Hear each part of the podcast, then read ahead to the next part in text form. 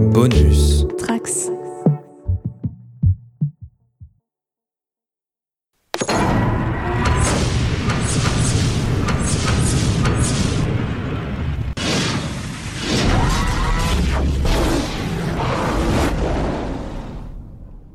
Bienvenue sur le site Alpha. Vous allez bientôt rejoindre notre équipe afin de partir sur les traces de la plus célèbre équipe du Stargate Command, SG1. Mais rassurez-vous, vous ne serez pas seul pour franchir la porte des étoiles, car avec vous se trouve le colonel Manu, Salut. la lieutenant-colonel Clara, Hello, sœur. le docteur Corentin, Salut. et moi, Thibaut, de la planète P1C 7LR. Exceptionnellement, euh, pour cette première mission, nous accueillons avec nous le Jaffa César. Bonsoir César. En effet, bonsoir.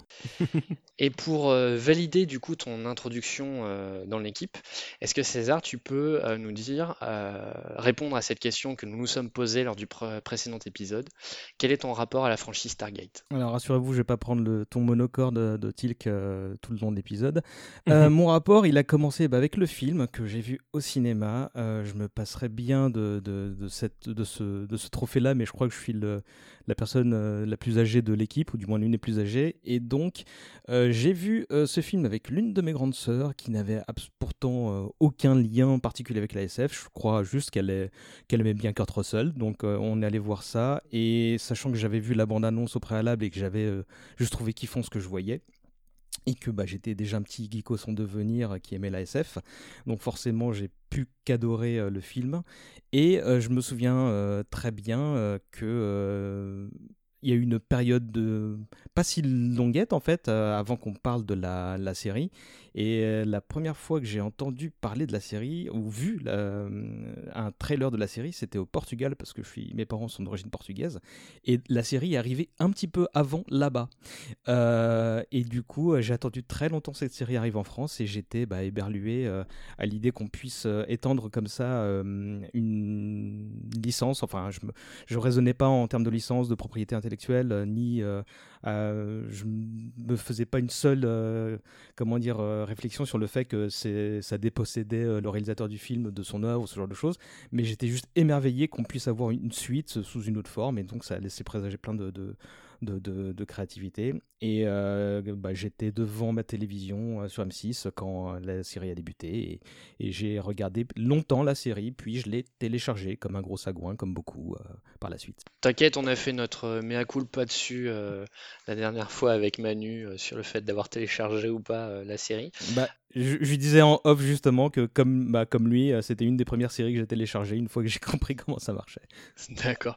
Euh, t'as parlé de SG1, t'as fait la même chose avec, euh, avec Atlantis et Universe? Ouais, parce qu'en fait, euh, j'ai lâché euh, à peu près euh, le visionnage de Stargate euh, SG1 entre la saison 6 et la 7. Donc je, je crois que j'ai absolument toujours aujourd'hui pas vu la 7. euh, euh, je l'ai rattrapé en picorant euh, par la suite.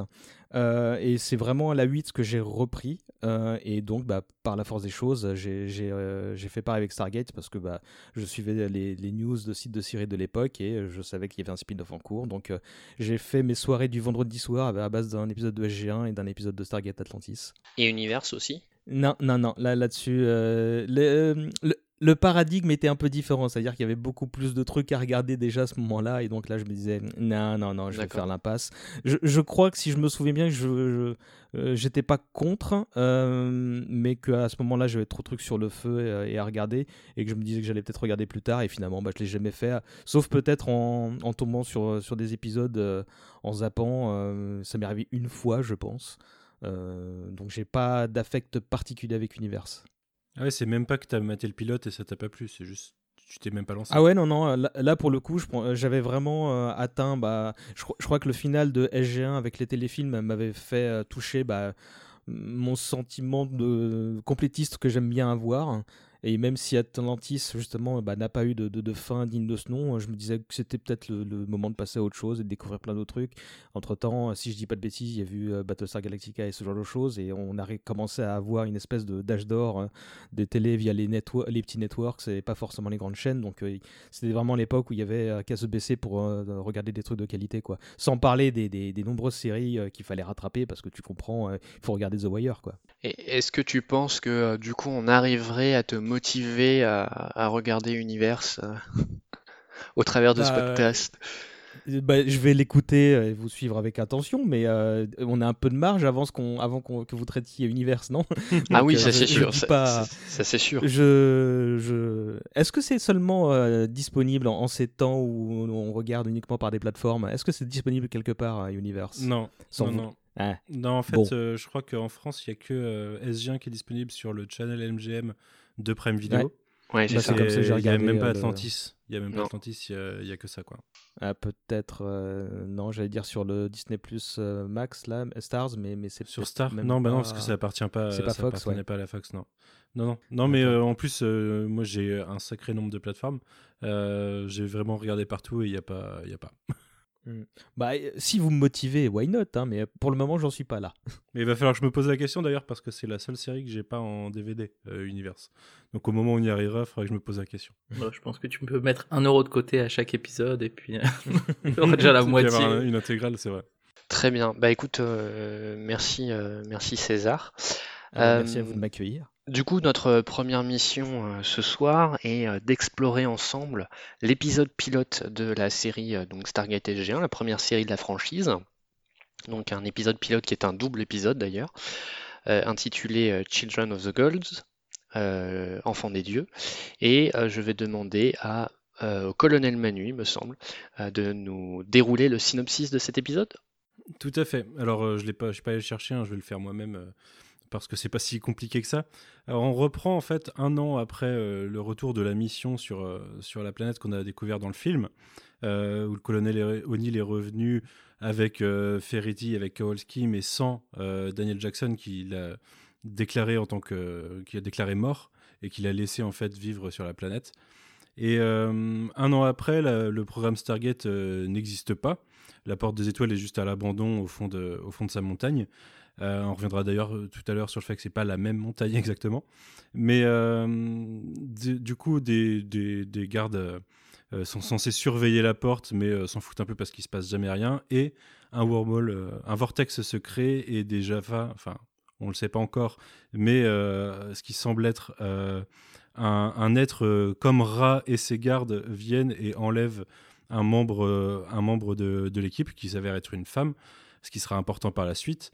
Et suite à cela, le général Hammond, qui a pris euh, la suite du général West à, à la tête du, euh, du, bunker, euh, va appeler le colonel O'Neill pour essayer de le débriefer, essayer de savoir ce qui s'est vraiment passé sur la planète.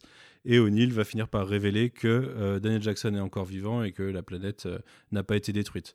Euh, suite à cela, du coup, euh, Hammond va les envoyer sur la planète avec euh, des nouveaux personnages, notamment euh, le, le ca- capitaine, j'allais dire le major, le capitaine Carter, qui est une, une scientifique euh, de l'Air Force qui, euh, qui globalement connaît pas mal la technologie de la porte. C'est le- l'experte sur le sujet. Et, euh, une équipe est envoyée sur la planète euh, qu'on découvrira être Abydos. Il retrouve Daniel Jackson et découvre euh, au passage que euh, Jackson a fait euh, la découverte d'un cartouche montrant euh, beaucoup de coordonnées de porte. Euh, ce, qui, euh, ce qui laisse en- euh, entreapercevoir qu'en fait euh, il y a un vrai réseau de portes avec des milliers de planètes à explorer. Euh, et euh, comme par hasard, euh, le même méchant attaque Abydos à ce moment-là et enlève un certain nombre de personnages, dont Charé, la femme de Daniel Jackson, ce qui va entraîner derrière la création, une fois revenu sur Terre, d'un programme, d'un programme lié à la Porte des Étoiles. Et des équipes vont être montées, dont SG1, qui, dont feront partie O'Neill, Carter et Daniel Jackson, et qui vont essayer d'aller à la recherche euh, de, de, Charé et de Scara, qui a été également enlevé. Scara étant euh, le, le, jeune qui, qui avait, pour lequel s'était pris euh, d'affection O'Neill euh, dans le, dans le film. Et euh, c'est comme ça qu'on va découvrir euh, une nouvelle mythologie entourant euh, cette espèce alien euh, qui était Ra. Et, euh, et, et la menace qui fera la menace de la série, c'est-à-dire les Goa'uld. Et au passage, on va récupérer Tilk, alors que Charé et Skara deviennent des hôtes pour ce qu'on découvrait être les Goa'uld, et, euh, et que Tilk, du coup, qui était euh, un Jaffa au service d'Apophis, qui est donc un ancien ennemi de Ra, et le, méchant qu'on voyait depuis le début. Et voilà, tout ça va, va former SG1 une fois que tout le monde sera rentré sur Terre. En gros, c'est le, le gros plot du film. Enfin, de, du film et de, de ce pilote. Très bien. Merci beaucoup, mon colonel. Je vais, du, enfin, du coup, je vais vous demander à, chacun et chacune votre, votre ressenti sur, euh, sur, cette, euh, sur, ce, sur ce double épisode pilote. On va commencer par, euh, par la lieutenant-colonel Clara, par exemple. oui. ouais, je trouve que c'est un. C'est pas le meilleur pilote que j'ai vu de ma vie, mais c'est relativement bien fait. Il y a, y a deux, trois beaux plans et deux, trois beaux mouvements de caméra. En soi-même, ça pose pas mal les bases de la série, ça t'explique vite fait euh, comment est-ce qu'on va passer du film à la série en faisant deux trois redcons au passage et euh, donc je trouve que c'est un pilote qui est qui est correct sans plus mais euh, qui, qui, fait bien son taf quoi. Et au pire, si on veut ton avis développé et un peu plus critique, on va on, on écoute l'épisode de Good Morning Theory correspondant. Oui, euh, oui, non, mais euh, effectivement, ce que j'avais oublié de dire, c'est qu'il y a deux, trois trucs qui me gênent dans le pilote, mais, euh, mais en soi-même. on y reviendra. On, en parlera plus tard, voilà. Ouais. Mais c'est marrant parce que là, tu vois, en donnant ton avis nuancé, je le trouve plus, plus doux, moins, moins corrosif que de ce que j'ai écouté dans Good Morning Tori. Donc, sans doute, les années ont t'aurais s'agi. C'est parce que j'ai pas regardé trois ou quatre fois l'épisode en français et en anglais pour pouvoir euh, être sûr que je savais tout ce que je racontais. Je l'ai regardé qu'une seule fois, c'était plus facile et euh, je l'ai regardé il y, a, il y a une semaine maintenant, donc euh, ça s'est peut-être un peu calmé, je pense. Du coup, je garde plus le côté général que les deux trois points qui me qui m'énervent, mais. Je te, je, te, je te taquine. Du coup, j'ai demandé au docteur Corentin ce qu'il en pense, lui, de, de cet épisode pilote. Euh, bah moi je trouve que c'est un épisode qui euh, ma foi manque de pas mal de choses euh, mine de rien je trouve que certes il met il remet bien en... il remet bien à plat tout, tout ce qu'on sait tout ce qu'on ne sait pas mais je trouve qu'il y a là moi je l'ai regardé deux fois dans la journée donc je suis tout frais. Et mine de rien je trouve qu'il est il manque quand même vachement de, rythme. Et par contre euh, ça reste quand même pas un des pires épisodes de la saison. Je trouve que la saison après a des épisodes qui, sont beaucoup plus euh, casse-gueule donc euh, ça va finalement je pense que à, chaud je, je, je, là je le regarderai pas une, quatrième fois une troisième fois dans la journée mais mais sinon c'est pas un, si mauvais épisode que ça c'est juste que bon c'est pas non plus le meilleur euh, pilote de, série euh, euh, avec le plot, enfin de, de plot show. Ok. Manu et, et, César, de ce que si je comprends bien, et vous me corrigerez si je me trompe, vous, vous les avez vus en direct sur leur diffusion en. Tout à fait. Enfin, en, direct, j'entends donc. alors, première diffusion en France sur M6. du coup, du coup, César, et puis après toi, Manu, vous en avez pensé quoi? Bah, très honnêtement, à l'époque, la France était un peu le tiers-monde de la SF, donc je pense qu'on m'aurait montré n'importe quelle série avec avec des vaisseaux spatiaux ou des guns qui font piou-piou, j'aurais été content. Mais j'avais quand même un début d'esprit critique et je me disais que c'était peut-être un peu tout mou. Néanmoins, euh, à la revoyure, parce que là, justement, je l'ai revu pour, pour la préparation de ce podcast, euh, je l'ai revu tout de suite après le film, et je me faisais la réflexion que même s'il n'était pas très rythmé, euh, il montrait un peu plus d'action que le film qui, pendant sa première heure, est quand même beaucoup, beaucoup de mise en place. Et là, je parle de la revoyure, mais à l'époque, bah, j'étais quand même content de me dire que qu'il y avait possibilité de retourner dans un univers que j'avais apprécié sur grand écran, euh, avec bon bah de nouvelles bases et j'avais pas noté les subtilités à base bon bah il y a un euh, il L en plus dans le prénom dans le nom de O'Neill euh, Abydos il me semblait pas qu'il y avait eu un, un, terme pour désigner la planète du, du film mais tout ça ça, me passait au-dessus de la tête. Mais mais j'étais content de me dire que on, il partait d'une matière première pour en faire quelque chose d'un peu plus grand. J'avais vraiment l'impression qu'il faisait, euh, qu'il rajoutait de la glaise pour en faire une poterie encore plus belle que l'original. Et, en fait, moi, je, sais que j'étais émerveillé par la perspective de voir bah, d'autres mondes. Je me doutais pas un seul instant qu'on verrait une fois sur deux euh, la forêt de Vancouver euh, tout au long des huit saisons qui, suivront, des dix saisons qui suivront.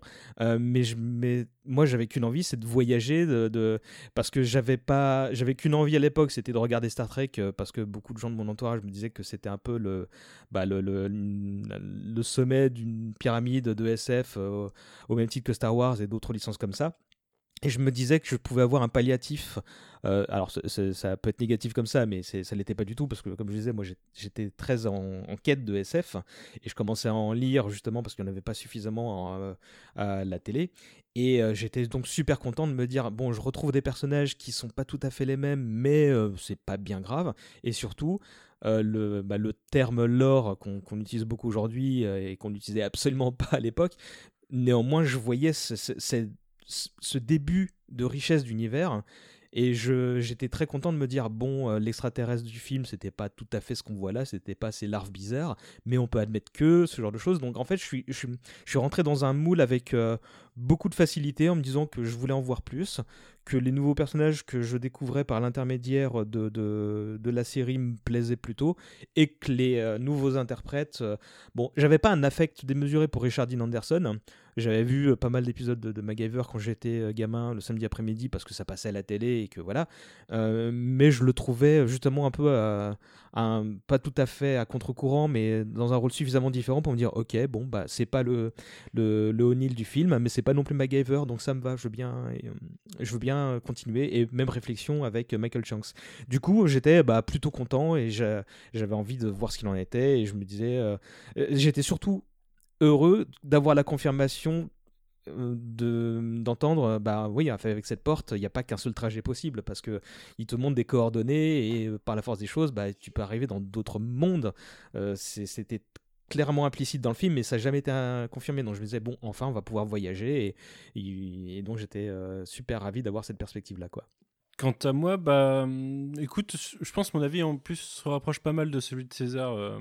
Alors, je vous avais dit la dernière fois que ma découverte de Stargate, j'avais dû découvrir le film euh, globalement euh, un peu moins d'un an avec la série commence à être euh, diffusée en France. Et du coup, quand j'ai vu la bande-annonce de la série, j'étais plutôt content de me rendre compte que cet univers allait être développé parce que, comme le dit César, à l'époque, on n'avait pas des masses de séries du genre, quoi.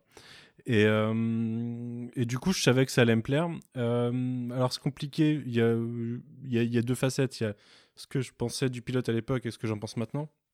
Euh, à l'époque, euh, clairement, euh, j'étais content. J'étais content, je trouvais ça cool. je trouvais que c'était un bon pilote et que ça introduisait bien le, lore et l'univers, comme le dit César. On, allait voir, on savait qu'il allait y avoir d'autres menaces. En fait, ça décuplait les potentialités de ce qu'on avait découvert dans le film. Et du coup, ça promettait des choses pour moi. C'est ce que je trouvais intéressant. Alors, il y a un truc assez bizarre, c'est que même encore aujourd'hui, dans mon, dans mon head canon, je considère que le pilote englobe aussi euh, The Enemy Within, qui est l'épisode 3. Euh, donc l'épisode qui mmh. suit juste ce pilote et qui vraiment est tellement dans la continuité que pour moi, dans ma tête, ça, ça fait partie du pilote. Et je me demande si à l'époque sur M6, il n'avait pas été diffusé dans la foulée. Je me trompe peut-être. C'est probable. Il y avait peut-être que deux épisodes et du coup euh, le pilote, mais euh, je, pour moi, je crois que tu as raison. Mais c'est fort probable parce que M6 avait euh, déjà à cette époque-là, et je crois encore aujourd'hui, la, la, fâcheuse tendance à, diffuser les épisodes par trois. Ouais. Et, et, en plus, je crois que tu avais dit que c'était peut-être potentiellement dans le cadre de la trilogie du samedi. Je sais plus si c'était ça ou le vendredi soir. Euh, je sais plus si c'est exactement dans la trilogie. Ça a dû l'être à un moment, mais. Euh, ça a dû l'être à un moment, mais je sais pas si ça l'a été euh, dès, son, dès, son entrée sur M6. Ouais, je, je, suis pas sûr non plus, ouais. Non, non, c'est arrivé beaucoup plus tard. C'est autour de la saison 5 ou 6 que c'est arrivé dans la trilogie du samedi. À l'époque, c'était encore.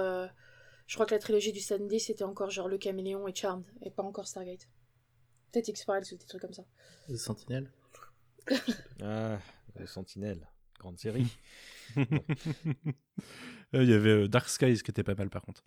ça, ça a euh, fait les débuts de, justement de la trilogie du Exactement. Mais du coup, pour en revenir à mon avis de l'époque, bah, globalement c'était ça. J'avais trouvé ça cool. Si euh, on... je donne mon avis d'aujourd'hui, je trouve toujours ça cool. Après, à l'époque, je voyais pas du tout les défauts que je lui vois maintenant dans les, dans les, dans son montage, dans les trucs qu'il montre, alors qu'il va pas du tout les montrer par la suite. Je trouvais un peu, euh, je trouve un peu d'ailleurs, euh, en revoyant le début de saison 1, que Hammond passe un peu pour un con au début. Il est un peu, euh, un peu beaucoup plus sévère que par la suite où on l'adoucit vachement. Euh, mais à la rigueur, pourquoi pas hein, Ça aurait été cohérent avec. Euh, ça aurait peut-être été plus cohérent que le Hammond qu'on connaît au final, qui est beaucoup plus bienveillant, mais beaucoup moins logique d'un point de vue militaire. Euh, mais du coup, je suis plus critique aujourd'hui. Je le trouve plus maladroit.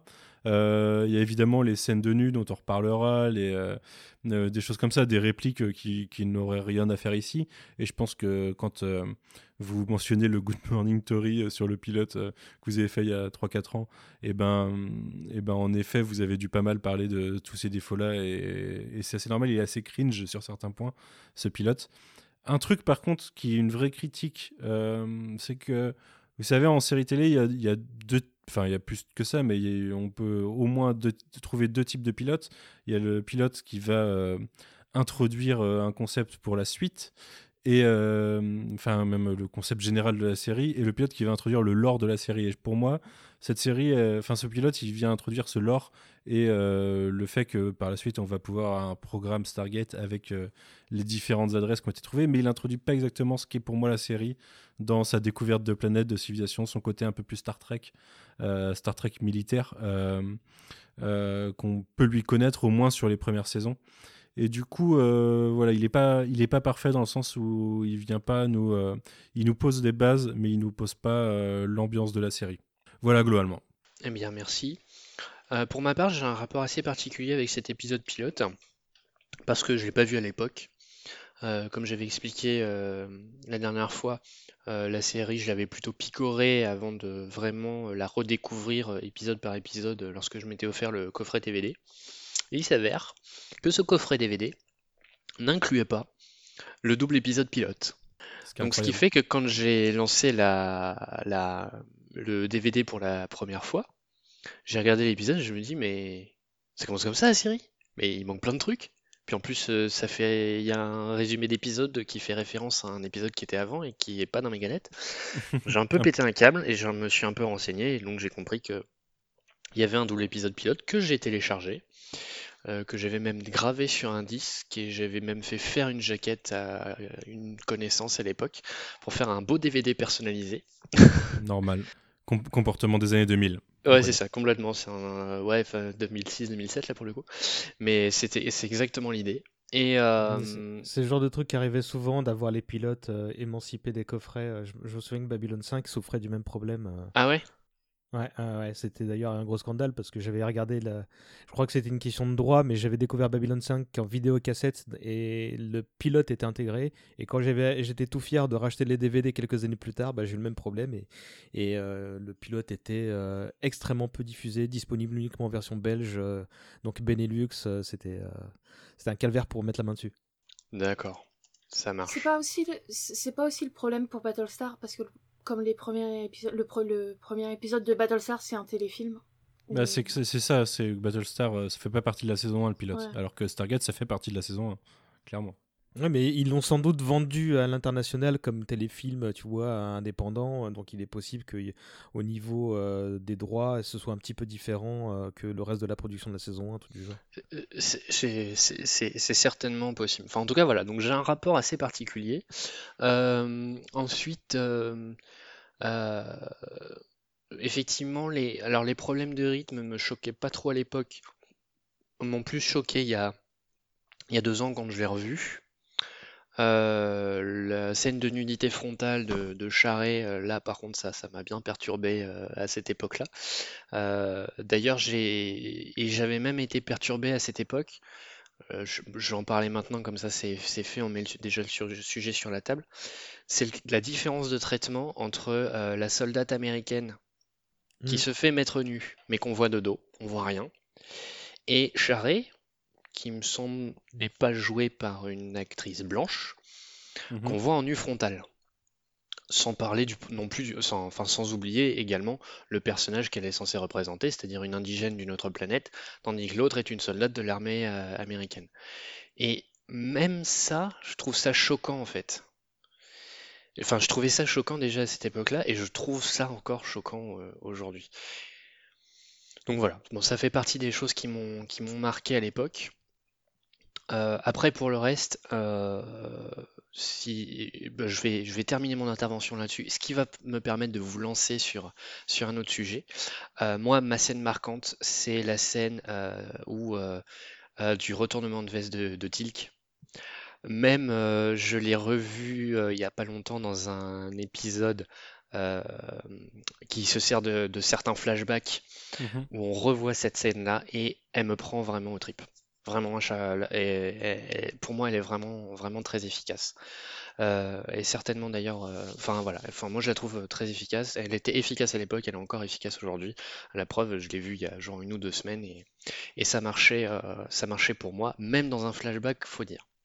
Et donc du coup, je, suis, je suis d'accord à, un point près, c'est que quand ils se retournent, les Jaffa, ils font rien, ils attendent de se faire tirer dessus.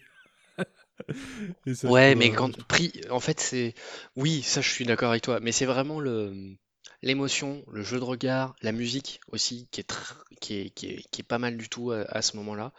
Euh, il y a une intensité qui, qui, fonctionne bien. Du coup, je vais vous lancer sur sur le, le prochain sujet, rapide, si vous voulez bien. C'est euh, votre scène marquante de cet épisode pilote. Mhm, euh, vas-y, va, sur quelqu'un d'autre le temps que je réfléchisse. Euh, César, par exemple? Bah, celle que tu euh, évoquais est, sans doute la mienne, mais comme tu l'as, tu l'as citée, je vais. T'as le droit, de droit d'avoir la même. T'as le droit d'avoir la bah, même. Bah, je, dirais celle-là, mais je pense que pour une raison beaucoup moins héroïque, parce que ce moment-là de Tilk qui, qui, fait volte-face pour pour euh, réclamer un certain sens de l'honneur, bon bah tu peux pas être indifférent, surtout quand tu as 14 ans et que tu, cherches un sens de l'équipe, à de l'épique. Mais euh, moi, beaucoup plus connement, je dirais euh, la scène du bazooka. ah bah quand même, voilà. Donc en fait, les Terriens, ils sont pas quand même désœuvrés face à des chasseurs. Bon, ça va, il devrait y avoir une certaine équité dans, dans, les futurs affrontements. J'étais je me souviens être connement content de voir le vaisseau exploser euh, et pour les personnages et pour le et pour moi en me disant bon bah ça va il y a un peu de ils ont un peu de matos quand même l'armée américaine pour affronter ces ces strobes J'avoue, elle est, elle, est, elle est pas mal cette, euh, cette séquence euh, là aussi. Corentin, Clara. On parle de la scène qui nous a marqué le plus ou de la scène qu'on préfère? Parce que je pense que ça va être différent pour moi. Eh ben, cite les deux. la scène qui m'a marqué le plus, parce que je c'est parce qu'à chaque fois que je veux regarder le pilote, je, j'hésite à cause de cette scène, c'est l'introduction de Carter, que je trouve horrible. J'ai vraiment, enfin, je, pense qu'on va en parler plus tard, mais. Non, mais on peut en euh, parler maintenant, comme ça, c'est, volontaire en fait. Euh, vas-y, vas-y. Donc c'est la scène qui me, qui me marque le plus à chaque fois que j'en parle avec Corentin, genre il suffit que je, fasse une petite référence et on sait tous les deux de quoi je parle, où euh, Carter est présenté déjà, elle arrive, euh, euh euh, annonce qu'un nouveau membre de l'équipe, Sam Carter, va arriver. Ferretti ou Kowalski demande qui, qui est ce mec, et bien sûr Carter arrive dans, dans l'ombre en disant cette femme, et il y a une, comment dire quelque chose de tout à fait logique dans, dans, le, dans, dans le fait que ça se passe dans l'Air Force, le, le fait que c'est une table avec que des mecs autour et que dès qu'ils voient qu'une meuf va arriver et va aller sur le champ de bataille avec eux, ils commencent à, à se moquer d'elle et à, et, à la, et à tout faire pour qu'elle doute d'elle-même et pour euh, la, la, diminuer. Mais c'est juste la réponse de, du personnage de Carter est tellement horrible que à chaque fois je j'ai du j'ai du second enfin je sais pas comment dire ça en français mais en anglais on dit euh, second hand embarrassment, tu vois, quand tu te, tu sens mal parce que tu as l'impression d'être à la place de la personne.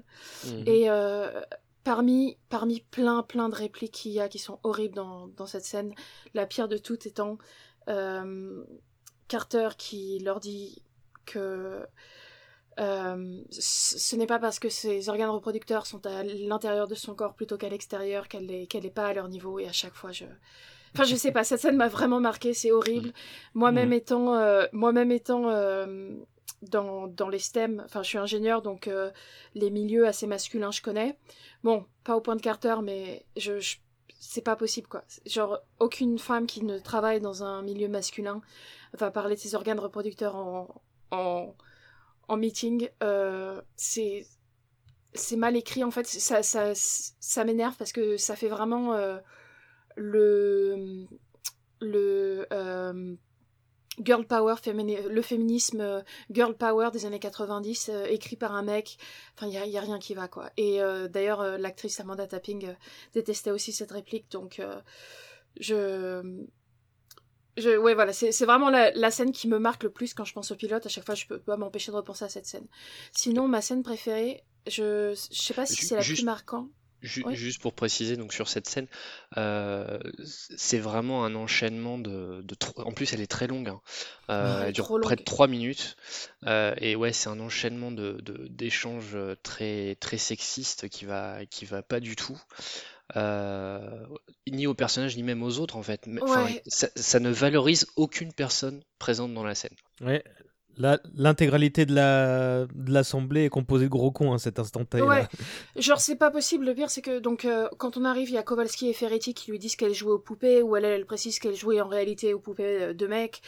Euh, Ferretti. Non, attends, non, non, il lui, il lui dit. Joe juste, et... dit, elle, juste a dit que, que c'est Kowalski qui dit que Sam c'est le diminutif de Samantha, et elle pour rebondir sur le fait que Samantha pourrait être un nom un peu enfantin, elle dit Vous inquiétez pas, j'ai arrêté de jouer à la poupée à 10 ans. Et il lui dit. Mais ce qui est pas mieux non plus. Il lui hein. demande si c'était G.I. Joe aussi. Mais ah elle, elle dit que non, c'était un autre soldat. Et il dit, il dit pas qu'elle jouait aux poupées, il dit, enfin, en tout cas pas. Ah oui, mais ça doit dépendre en, français ou en anglais alors peut-être. Oui, euh, c'est ça. Euh, Kowalski lui demande euh, G.I. Joe et elle répond non, le major quelque chose qui est une poupée qui est pas arrivée. Mais après, il y a un autre moment où quand ils essayent de, de, lui dire qu'elle sait, qu'elle sait pas ce que c'est de passer par la porte, qu'elle est pas prête, Ferretti lui dit que lui dit droit dans les yeux qu'on a l'impression d'arriver dans un blizzard, il se fait une petite pause, il la regarde dans les yeux toute nue. Enfin, c'est tout un, un, truc de sexualisation, de trucs horribles. Même, euh, même O'Neill qui, euh, qui, est, qui est... Enfin, à la limite, Ferretti et Kowalski, c'est des personnages que j'aime pas, sûrement parce qu'ils sont comme ça dans la, dans la série, mais, mais ça te rend O'Neill super... Euh, ça, ça te donne pas envie d'aimer le personnage principal, quoi, et... Et ça rend la, suite vraiment horrible parce que à partir de, de cette scène passée, ça m'arrête pas de, de sourire euh, et de rigoler aux blagues de O'Neill et à chaque fois je me dis non mais c'est pas possible. Genre moi si j'arrive en réunion et je me retrouve face à ce mec ça va me prendre un bon mois de, du mec euh, agissant normalement pour pouvoir faire un, petit sourire à ses blagues parce que pendant ça va me prendre un bon moment pour me rendre compte qu'il est pas aussi con qu'il en a l'air quoi. Je me mets pas à sourire tout de suite à ses blagues derrière quoi. Enfin donc voilà euh, la scène la scène la plus marquante malheureusement pas en bien mais sinon vas-y ta scène préférée ma scène préférée alors je sais que j'hésite entre la scène où, euh, où, ça, euh, où Daniel montre à Sam euh, le, la salle des coordonnées. Parce le cartouche Enfin, la salle des cartouches, ouais.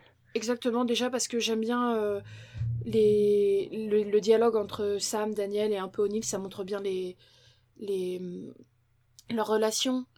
Mais, et puis je trouve que c'est une scène qui va bien avec l'univers de la série et qui montre bien euh, l'ambiance dans laquelle on va être. Mais je pense que celle que je, trouve la mieux faite, c'est le dialogue entre Daniel et, O'Neill euh, juste après qu'il soit rentré d'Avidos. Parce que je trouve euh, que le dialogue est assez bien écrit, que les deux acteurs sont, sont, sont vraiment bons dans cette scène et que ça montre qu'avec juste quelques bons dialogues, on peut, on peut mettre en place une bonne relation et faire une scène intéressante.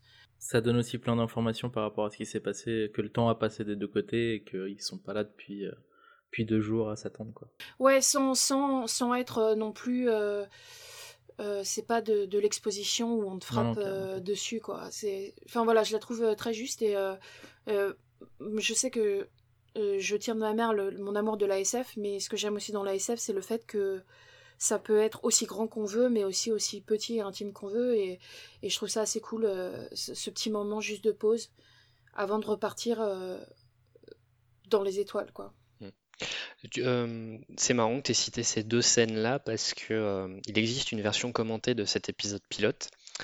Et en fait, donc c'est une, version commentée par Brad Wright, donc un des, deux co-créateurs de, la série, et Richard Anderson, donc l'interprète de, Jack O'Neill. Et donc la scène, la scène que tu disais, la scène des, des cartouches où donc il y a l'interaction entre Daniel euh, et euh, Sam, qui à un moment passe un peu en fond, et le plan se resserre sur euh, O'Neill, qu'on voit bien être déjà dépassé en fait par tout ce, verbage scientifique. Donc Brad Wright en disait que là c'est la scène qui définit O'Neill dans sa place dans l'équipe par rapport à tout ce qui tout ce qui va être culture ancienne et technologie. Et la scène chez O'Neill, donc, euh, donc la scène entre, entre Daniel et, Jack, euh, où ils sont en train de boire une bière tranquille euh, et discuter de ce qui s'est passé, c'est la scène préférée de Brad Wright. Bah, voilà, je... mais, mais, je suis d'accord, enfin, je, je, suis d'accord avec Brad Wright, du coup. Parce que pour moi, pour qu'une fiction marche, le- ce qui... Le, le truc le plus important, c'est les personnages. Et, ou en tout cas, c'est ce qui te fait rester. Euh, et, voilà, je trouve que ça pose bien les personnages. Bah, C'est-à-dire que là, pour le coup, euh, pour rebondir sur la, l'autre, la, scène marquante que tu as évoquée, c'est une bien meilleure scène de, comment dirais-je, de création d'un- d'une relation entre personnages. Même si là on parle de deux personnages qui se connaissaient déjà, mais il faut bien qu'ils repartent de quelque chose. Euh, cette scène recrée mieux la relation entre Daniel et Jack que euh, toutes les scènes qu'il peut y avoir entre Sam et, et Jack euh, pendant tout l'épisode pilote. Euh, je suis pas d'accord parce que justement, moi, ma scène préférée, c'est une scène euh, avec Jack et, et Carter. Non, je, je dis juste qu'elle est meilleure. Ah oui, enfin, oui, mais enfin, je sais pas, moi, je trouve que l'autre est, est pas mal aussi. Et bah du coup, c'est quoi ta scène préférée? Dis-nous? Bah, du coup, à- à- juste avant d'aller sur Abydos, Carter, du coup, va passer la porte pour la première fois.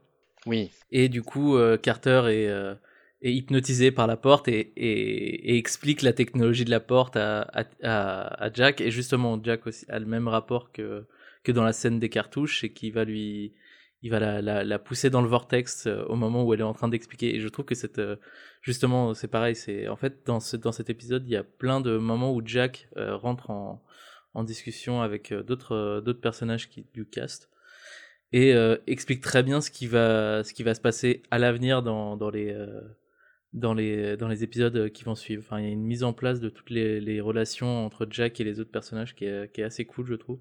Et du coup, ouais, bah, c'est une de mes euh, une de mes euh, scènes préférées. Et du coup, l'autre, c'est aussi celle de, de Tilk et de et de O'Neill quand il lui dit de, de venir, puisque puisqu'il y a Tilk et tout penaud euh, tout seul au milieu des euh, au milieu des cadavres et euh, Jack lui dit bah t'as fait ça pour nous, tu peux, tu peux bien, tu peux bien, euh, enfin, on peut bien t'accueillir pendant, euh, pour, enfin, pour résister avec nous, quoi. Et je trouve que c'est des scènes qui mettent bien en, en place leur relation. La scène où euh, Jack pousse euh, Sam dans le vortex, en fait, c'est ce genre de petit moment qui, euh, qui montre que le, le- le nouveau Unil, en fait, il est beaucoup plus nonchalant, il est beaucoup, Mm. il est beaucoup moins rigide que Kurt Russell, en fait. C'est Mm. c'est ce genre de petites choses qui, euh, même s'il y a plein de maladresses dans le script, euh, celles qui ont été déjà évoquées, euh, mais il y en a plein d'autres, enfin, il y a des incohérences, il y a des trucs comme ça, euh, c'est ce genre de petits détails qui te font dire que bah, les nouveaux interprètes en fait c'est pas les mêmes mais est-ce que c'est pas une bonne chose justement qu'ils soient un peu plus euh, un peu plus euh, fun en fait? Parce que c'est clairement ça qui vont devenir euh, Dani- Daniel Jackson et, euh, et Jack O'Neill quoi. Ouais, s- surtout que, enfin, c'est une chose de voir un Kurt Russell pendant euh, 1h40, 2 heures de film. C'en est une autre de passer 10 saisons sur, euh, sur Ouais. un, un Kurt- avec un Kurt Russell qui est le, le personnage qui principal. fait la quoi. gueule quoi Ouais, voilà. Qui veut se suicider, clairement. Est-ce que je peux juste dire un truc sur la scène de Corentin de- du passage de la porte? Bien sûr. Euh, Ce que je trouve intéressant, c'est que quand on voit les autres soldats passer, ils ont l'air d'être plus ou moins euh, effrayés, alors qu'on voit euh, que Sam est. ouais, elle est Excité, émerveillée. elle, est, elle est émerveillée, excitée, et je trouve que. Enfin, excitée. Euh, impatiente. ça, ça montre bien, ça montre bien la partie que j'aime bien de Sam en fait. Moi j'aime bien Sam euh, comme le personnage qui, qui, qui adore apprendre, qui adore découvrir de nouveaux trucs et tout quoi. Le dialogue qu'elle a avec O'Neill juste Mm. avant et me, encore une fois me plaît pas trop, mais mais ouais ça, je trouve que c'est- pour ça ouais. Je- J'aime bien la manière dont ça met en place les personnages. Ouais. Mais même si elle est euh, maladroitement écrite, c'est un peu elle- comme c'est le nouveau personnage qui découvre les, euh, bah, l'univers. C'est un peu elle que, que- c'est un peu d'elle dont on peut se rapprocher en tant que spectateur qui découvre la série. Mais, euh, autant Oui. euh, ceux qui découvrent, qui connaissent euh, le film, bon, ils sont habitués et ils sont contents de retrouver bah, les deux personnages principaux. Autant les nouveaux suivent clairement Carter dans, dans leur dans son émerveillement quoi et c'est vrai que cette scène elle est plutôt touchante parce qu'elle elle, elle raconte un peu plus tôt dans le briefing qu'elle aurait dû partir pendant la, la mission qu'on voit dans le film et donc c'est clairement l'accomplissement de, de, de ce qu'elle voulait faire de, de, de sa vie professionnelle du moment quoi c'est super touchant Euh, et donc, Manu, ta scène préférée? Euh, c'est dur de trouver une scène préférée. En fait, il y a des moments que j'aime bien euh, parce que ça me fait ressentir des choses. En fait, c'est plus viscéral que, que, que, une scène en particulier dans le, enfin, que, que le, fait de la scène en particulier. J'aime beaucoup le tout début de l'épisode quand la porte commence à s'activer et qu'il y a vous voyez cet effet de vent sous le voile qui recouvre la porte et tout. J'aime beaucoup ce moment et du coup l'arrivée d'Apophis et des Jaffa, c'est vraiment une attaque éclair. je, c'est une scène que j'apprécie beaucoup. Un moment que j'aime beaucoup, c'est quand, euh, enfin, c'est le, l'envoi de la boîte de mouchoirs par O'Neill et le retour de la boîte de mmh. mouchoirs. Oui. Ça, très bon ça. Gros clin euh, très efficace. Ouais. Après, la scène qui m'a le plus marqué, euh, je pense que c'est une scène dont on va reparler, on, en a déjà parlé, c'est la scène de, de Apophis qui présente Charé à sa reine. Et du coup, toute cette scène avec la Jaffa qui, qui contient la reine et qui vient, et le, le, le, symbiote qui sort et, et du coup observe Charé nu devant, devant elle. Je trouve que c'est une scène très malaisante, mais très marquante en fait. Surtout qu'en plus, la, la Jaffa, euh, une fois que le, le, le Gaoul est en train de sortir, tu la vois avoir des, des spasmes limite de plaisir, donc c'est encore ouais, pas. Il ah, y a un côté très sexuel à la scène, c'est encore plus dérangeant du coup. Hein. C'est super dérangeant. Mais, mais euh, ouais. elle me marque beaucoup cette scène. Je la... En fait, c'est ce que je disais tout à l'heure quand je parlais de mon impression sur le pilote, c'est qu'il y a vraiment euh, un côté euh, qui ne représente pas la série. Et cette scène ne représente pas la série, elle, elle en est d'autant plus marquante en fait. Je trouve que ça montre un peu le. Bon, le fait qu'ils aient choisi des symbiotes, que ça soit des serpents et tout, et le, visage de la Jaffa alors que Charé est nu devant elle, euh, ça, ça montre un peu le, la métaphore de, du viol, enfin de, du viol qui est par par la, prise euh, d'un autre, quoi. Mhm. Euh, c'est très c'est très sexuel comme euh, manière de filmer les choses et de montrer les choses. Et du coup oui ça c'est très très très dérangeant à regarder en fait. C'est pas agréable du tout je trouve. Différemment différemment de la scène dont je parlais avec Carter parce que c'est pas c'est pas juste que je trouve que les dialogues sont ridicules il y a juste quelque chose de très malsain dans la manière dont c'est filmé effectivement oui ça reste bien. Mais après je trouve qu'ils ont un peu calmé cette espèce de métaphore euh, euh, phallique et, du viol, mais mm, ça reste un peu quand même. Bah, ça reste complètement pour moi parce que, on en reparlera plus tard, mais quand il y aura les Tok'ra, le, la, différence euh, de pénétration, on va dire, des Goa'uld et des Tok'ra, et la différence de symbiose, c'est vraiment une opposition entre l'amour et le viol, quoi. Oui, clairement. Mais ouais, j'avais pas remarqué à quel point, mais là, depuis que je, regarde la série euh, pour, ce podcast, c'est vrai que ça m'a marqué à quel point ça revenait souvent. Mais ça reste quand même beaucoup moins que, cette scène. Mais du coup, je comprends tout à fait euh, pourquoi tu la trouves marquante. Je crois qu'ils sont jamais allés aussi, enfin, ils sont pas jamais allés aussi loin que celle-ci, sauf peut-être avec. Euh, on y reviendra dans le, dans le prochain podcast, épisode avec Hathor éventuellement. Mais c'est dans la saison 1 ou la saison 2 Attends, je suis en train de. C'est la, saison, 1. Épisode 14, je crois. Ok, ça marche. Euh, du coup, euh, ouais, ouais, je. Mais après, ils se, ils se sont calmés et j'allais rajouter, j'allais rajouter, faut pas s'étonner non plus à ce qu'il y ait un fort male gaze dans, dans cet épisode pilote et puis dans une bonne partie de la série, c'est que ça reste une série faite, faite par des mecs, filmée par des mecs, scénarisée par des mecs et on était encore fin des années 90, début des années 2000, où on était loin d'avoir euh, un peu un éveil des consciences euh, là-dessus. Oh, c'est cohérent avec l'époque, ça c'est sûr. J'excuse pas, hein, j'excuse pas, je place juste dans le contexte. Hein. Et tu peux rajouter marketé par des mecs certainement, parce que il est fort probable que ce soit très euh, pragmatique comme réflexion pour ces mecs-là de se dire bah on va mettre un plan boobs comme ça euh, on a vendu la série à un plus jeune euh, auditorat. Moi, je dois avouer que quand je devais avoir 14 ans, euh, j'étais pas mécontent, même si je, ressentais ce malaise parce que bah, j'étais déjà attaché au personnage, parce que je la connaissais du film et je voulais pas que la copine de, Daniel souffre, tout simplement. mais bah, évidemment, quand j'ai vu ça, je fais Ah bon, c'est devenu ça Stargate? Ok, euh, qu'est-ce que ça présage pour la suite? Bon, fort heureusement pour la série, on n'en est pas. vous parliez d'Ator et je me souviens de l'épisode, mais j'ai pas souvenir que ce soit euh, aussi euh, suggestif. Mais oh, non, mais c'est que ça tourne beaucoup autour de ça tourne beaucoup autour de ça. Il y a la scène, il y a une scène en particulier avec avec Jack qui qui, est assez malaisante sans atteindre le point de la scène dont, on, nous discutons maintenant. Mais ce que je voulais dire, c'est que euh, passer cette scène-là qui est extrêmement dérangeante extrêmement euh, imprégnée de, de, toute cette représentation du viol qui fait très alien en fait, c'est plus un sujet qui est aussi frontalement abordé par la suite, sauf éventuellement, comme dit Manu, quand on fait le parallèle avec, avec la manière de, de, de, se, de fusionner des, des Tok'ra que l'on verra en, saison 2. Mmh mmh. Il, y a, aussi un autre, un autre truc, c'est que la, la série au tout début, du coup, jusqu'à la cinquième ou sixième saison, a été, été diffusée sur Showtime. Et Showtime, au enfin en tout cas quand est sorti Stargate avait un, un côté un peu sulfureux je pense que du coup le, pilote a été tourné pour pour euh, pour répondre à ça. attirer ce, ce, public là et je pense que du coup la série est devenue familiale par la suite c'est ce que c'est ce que j'allais dire moi je peux vous confirmer parce que j'ai lu et vu des, des interviews et en fait euh, euh, la série est je pense que je, crois a toujours été un peu plus marketé euh, pour les enfants, euh, enfin plutôt familial, parce que les scénaristes et les, acteurs euh, le, voyaient comme ça. Mais le premier épisode, il y a vraiment ce Full Frontal Humidity et ce côté un peu plus grim and gritty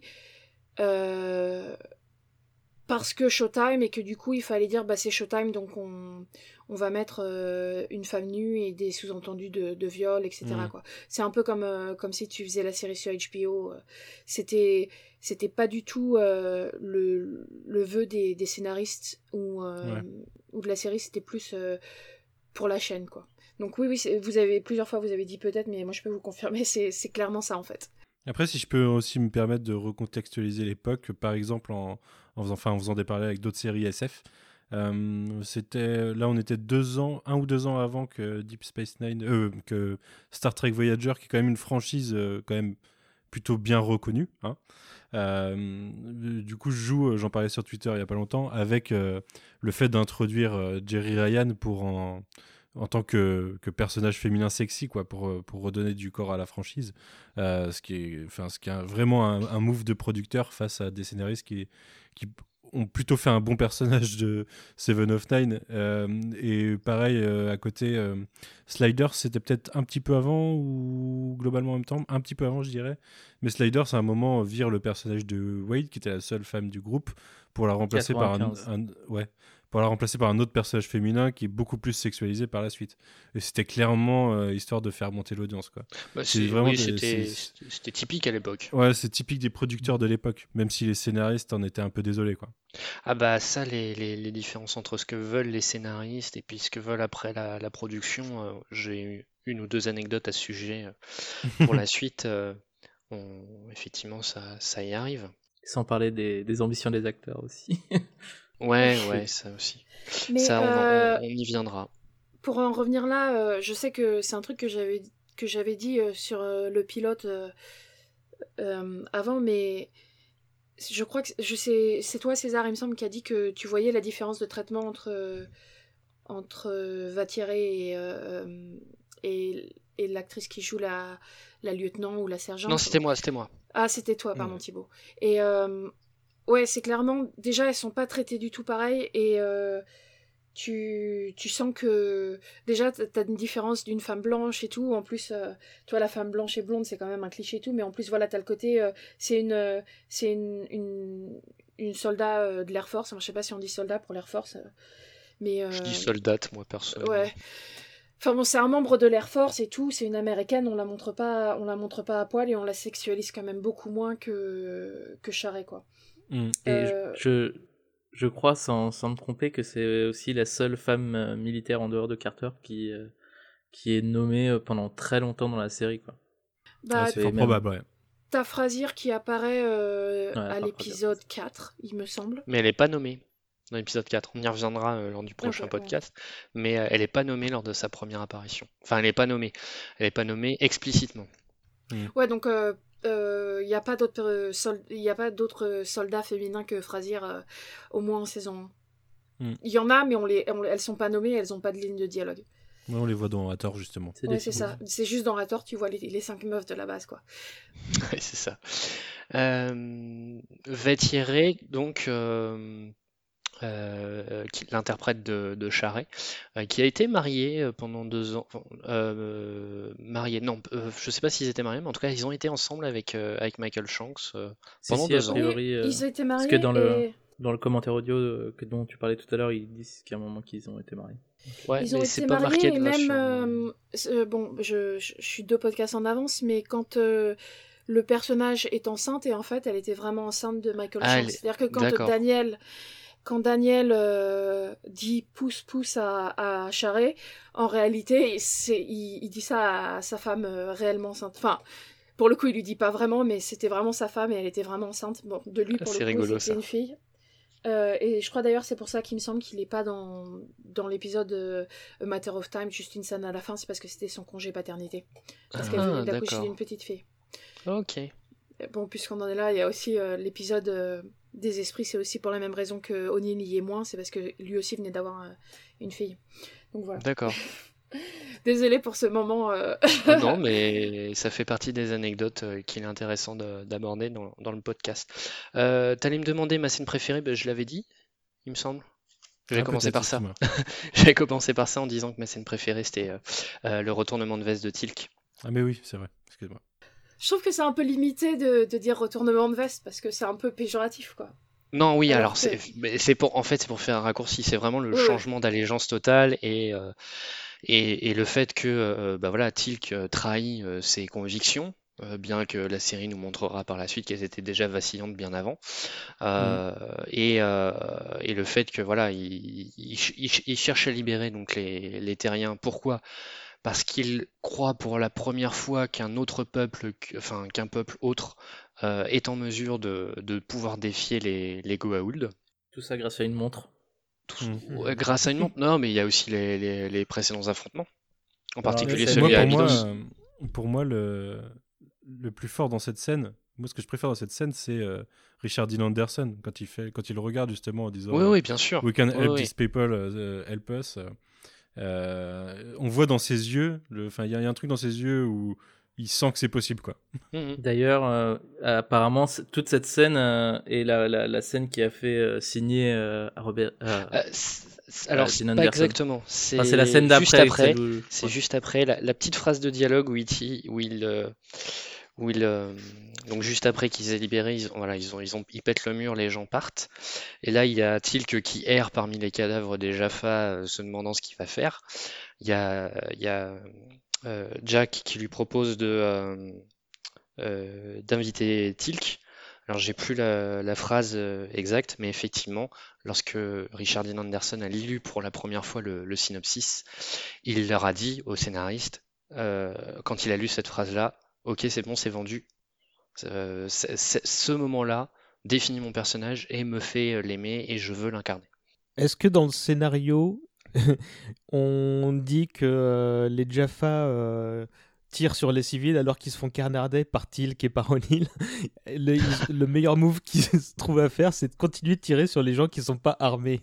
J'ai trouvé cette scène particulièrement déroutante euh, Bah, en leur voyant. J'ai j'ai- envie de te dire, on a connu ça pendant des années avec les Stormtroopers de Star Wars, donc euh, pourquoi pas? C'est vrai que c'est une longue tradition du coup. Enfin, c'est un peu des Stormtroopers de toute façon, les, les Jaffa, mais euh, Ah, clairement. moi j'ai- j'ai tendance à. Je suis d'accord, je suis d'accord, ça me marque à chaque fois qu'ils se tournent même pas, quoi. Ils sont alignés en, en rang, et quand euh, Tilk leur tire dessus sur le côté, ils se tournent même pas. Mais euh, je, c'est une réflexion que je me suis fait il y a pas longtemps, c'est qu'en fait, euh, enfin ça je, me- je le savais déjà depuis longtemps, le, le, le costume des Jaffa est franchement pas pratique pour la, la guerre. En plus, ils ont une arme pareil qui est vraiment pas euh, pratique pour se battre et tout, sauf si t'es de loin et que tu tires sur des que sur des gens qui sont pas très mobiles. Mais en fait, euh, je, maintenant je me dis que ça fait finalement sens parce que les, les Goa'uld euh, ne ne se battent pas à armes égales en fait. Ils sont ils sont pas les Jaffa sont pas mobiles et ils peuvent très peu bouger, mais en fait on s'en moque parce que c'est un peu comme euh, comme une centurie romaine en fait. Le but c'est pas d'être rapide et agile, le but C'est euh. C'est terrorisé. c'est voilà c'est ça t'arrives et t'es une armée euh, qui semble euh, immuable, euh, énorme, qui va t'écraser un par un et ils s'en foutent si tu cours très vite parce Mm. qu'ils t'auront de toute façon. Ils vont et puis ils se retrouvent pas. euh, c'est pas une armée de. C'est pas c'est pas comme SG1 qui est une armée d'infiltration où ils sont vraiment une une armée de de force, quoi. Et le but, c'est plus de faire peur que, que de vraiment être agile, quoi. Donc, au final, tu peux toujours te dire que c'est parce qu'ils peuvent pas trop bouger dans leur costume et que c'est difficile de se tourner et que, enfin, Et puis, les, les casques, ça leur enlève le côté humain aussi. C'est que du coup, on sait pas, on sait pas si euh, en dessous il y a des, euh, il y a des, euh, des aliens, enfin des, des, des espèces de créatures étranges ou si c'est, c'est des humains, quoi. Après, ça ça, impressionne plus, je pense. ça c'était déjà le cas dans le film aussi parce que c'est ce que tu vois. Euh, je crois que c'est Daniel qui, quand ils ont tué un, un garde d'Horus euh, euh, dans les mines ou quelque chose comme ça, euh, Daniel euh, ouvre le casque pour leur dire que ce sont pas des, des dieux mais que ce sont juste des humains qui portent des casques. Quoi. Hmm, mais tout euh, oui, tout à fait. Et d'ailleurs, il y a, y a- je crois que dans la suite, après, après le pilote, euh, les casques se disparaissent totalement quand ils sont. Alors, pas totalement, il en reste encore un peu. Mais surtout, ce qu'il y a, c'est que euh, donc au départ, les casques étaient mécaniques. Ouais. Et, euh, et rapidement, ils sont partis passer au CGI jusqu'à effectivement euh, Mhm. ils, ils disparaissent. Bien, je vous propose maintenant qu'on parle un peu de- des interprètes, des cinq interprètes principaux de, la série et de, cet épisode pilote. Euh, Peut-être aussi, on fera un petit mot sur, euh, sur euh, Peter Williams, l'interprète d'Apophis. Mais d'abord, bah, on va commencer par le héros de, de la série. Manu, est-ce que tu peux nous toucher quelques mots sur Richard Dean Anderson? Bien sûr. Du coup, grand acteur américain de télé, euh, parce que c'est important de noter que c'est vraiment pas un acteur qui a fait du cinéma. Il a dû faire deux films dans sa vie, et euh, je suis pas sûr que quiconque les ait, vus- dans tous les auditeurs qu'on aura. Euh, mais c'est un acteur qui, voilà, qui a grandi à la télévision, qui a commencé justement dans une série qui est plutôt connue du grand, public américain, on va dire, qui s'appelle Central Hospital, Hôpital, français, euh, Hôpital Central en français. Il a juste joué un, il jouait un docteur euh, dans la série. Mais euh, derrière, il a fait quelques petits rôles euh, ponctuels dans des séries télé. C'est après euh, deux séries télé euh, avant MacGyver qui l'ont euh, l'ont un peu plus propulsé. Deux séries qui ont tenu qu'une saison. La première, c'était Seven Brides for Seven Brothers, euh, qui était une adaptation d'une comédie musicale des années 50, je crois, Oui, euh, ça. dans laquelle il joue un des sept frères euh, du titre. D'ailleurs, les brides sont absolument pas sur les, sur la, sur les visuels. hein. Si vous regardez les visuels, c'est que les sept frères et une femme, je crois, mais euh, les Seven Brides du titre. ne- Alors, j'ai vu le film, c'est tout à fait logique parce qu'en fait, Seven's Bride for Seven Brothers, le, le film raconte l'histoire de, de sept frères qui vivent tout seuls dans, Mhm, dans à la frontière. Il y en a un qui se marie sans dire à sa femme, enfin, il rencontre une fille, il l'épouse tout de suite, sans lui dire qu'il a sept frères et elle doit gérer les, les, enfin, elle doit gérer les six frères et en fait, à un moment, ils enlèvent des meufs euh, qui veulent épouser. Donc, les femmes dans en tout cas dans le, le film euh, à part la, la première femme qui a un, qui a un rôle sont pas vraiment euh, sont pas vraiment poussées. Donc ça m'étonne pas qu'ils aient mis que des mecs sur l'affiche. Hmm, ok. Du coup, c'est une série qui dure euh, 22 épisodes, hein, euh, taille de saison classique euh, à l'époque, c'était dans les années 80. Euh, derrière, la série euh, ne- n'est pas poursuivie, il tombe dans une autre série qui s'appelle euh, Emerald Point NAS, euh, Scandale à l'amirauté, je crois en français, qui est globalement une, euh, série, euh, c'est un soap opéra dans une base, euh, une base navale. Donc voilà, c'est dans un contexte militaire déjà, mais euh, c'est globalement un soap opéra.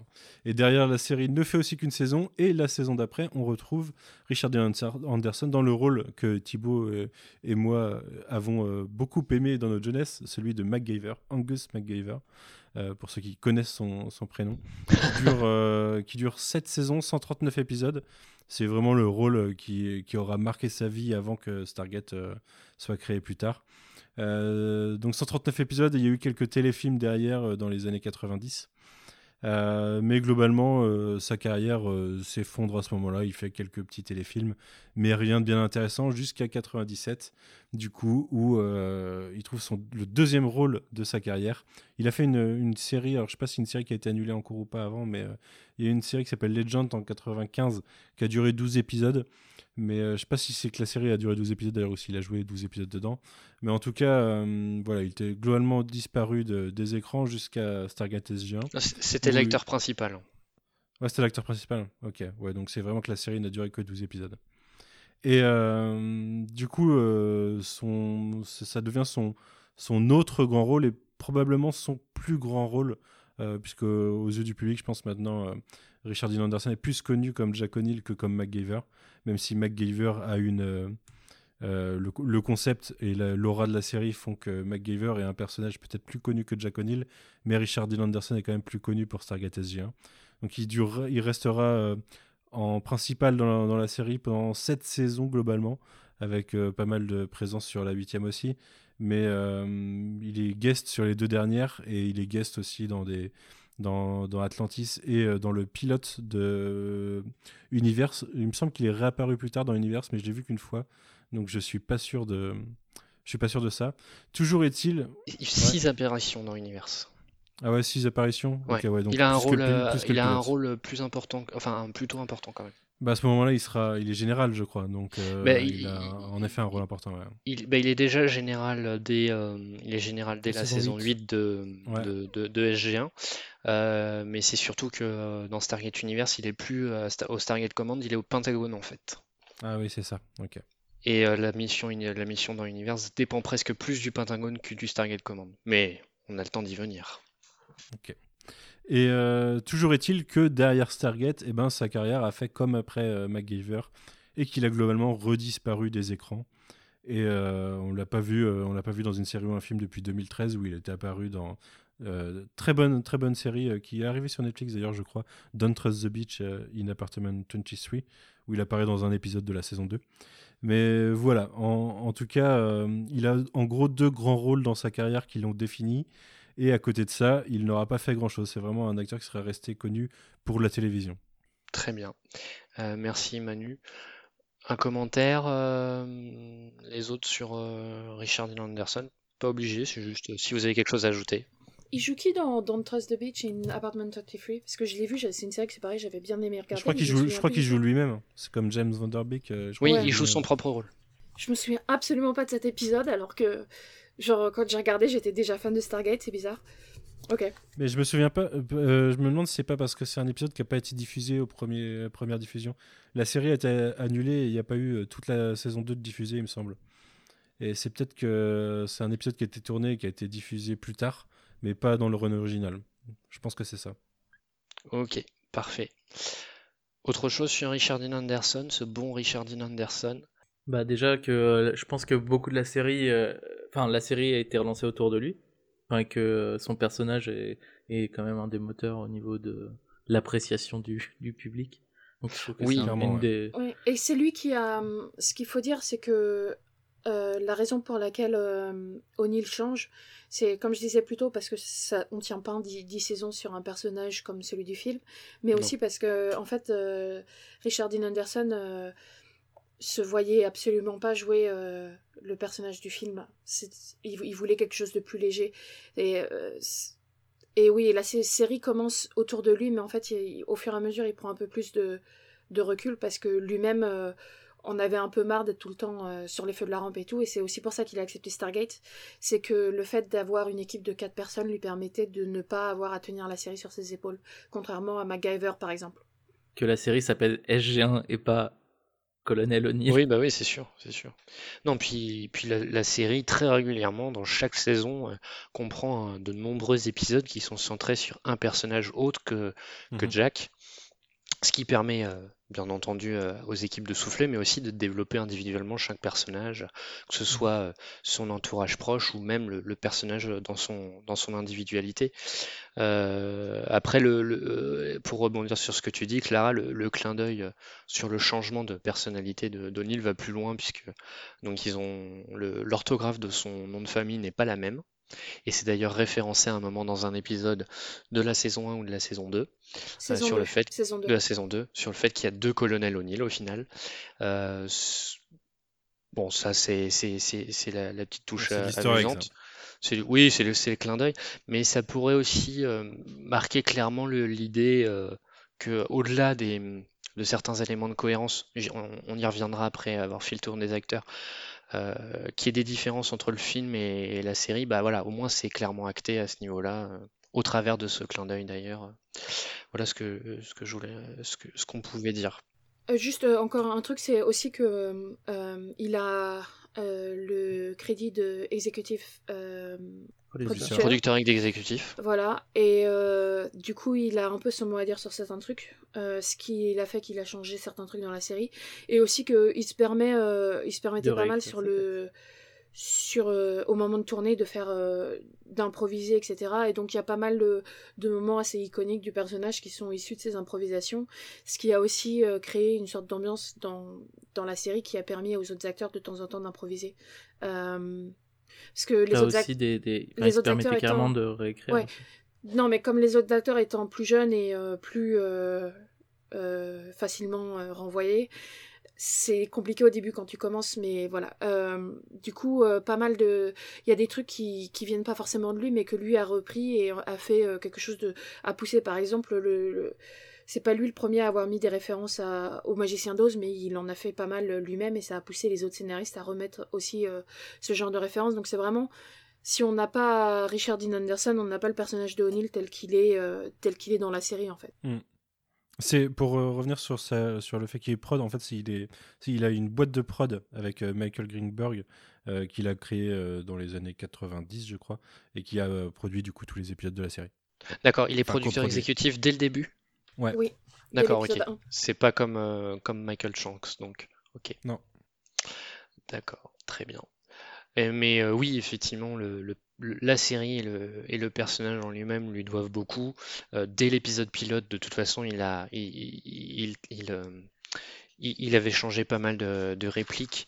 Euh, il y a notamment euh, une phrase, c'est avant de partir sur Abydos, où il, euh, il a un échange entre, avec le colonel Hammond et puis le, major, euh, j'ai oublié son nom, euh, avec le major Samuels, où il lui dit euh, euh, Let me be the cynic, euh, the cynic around here.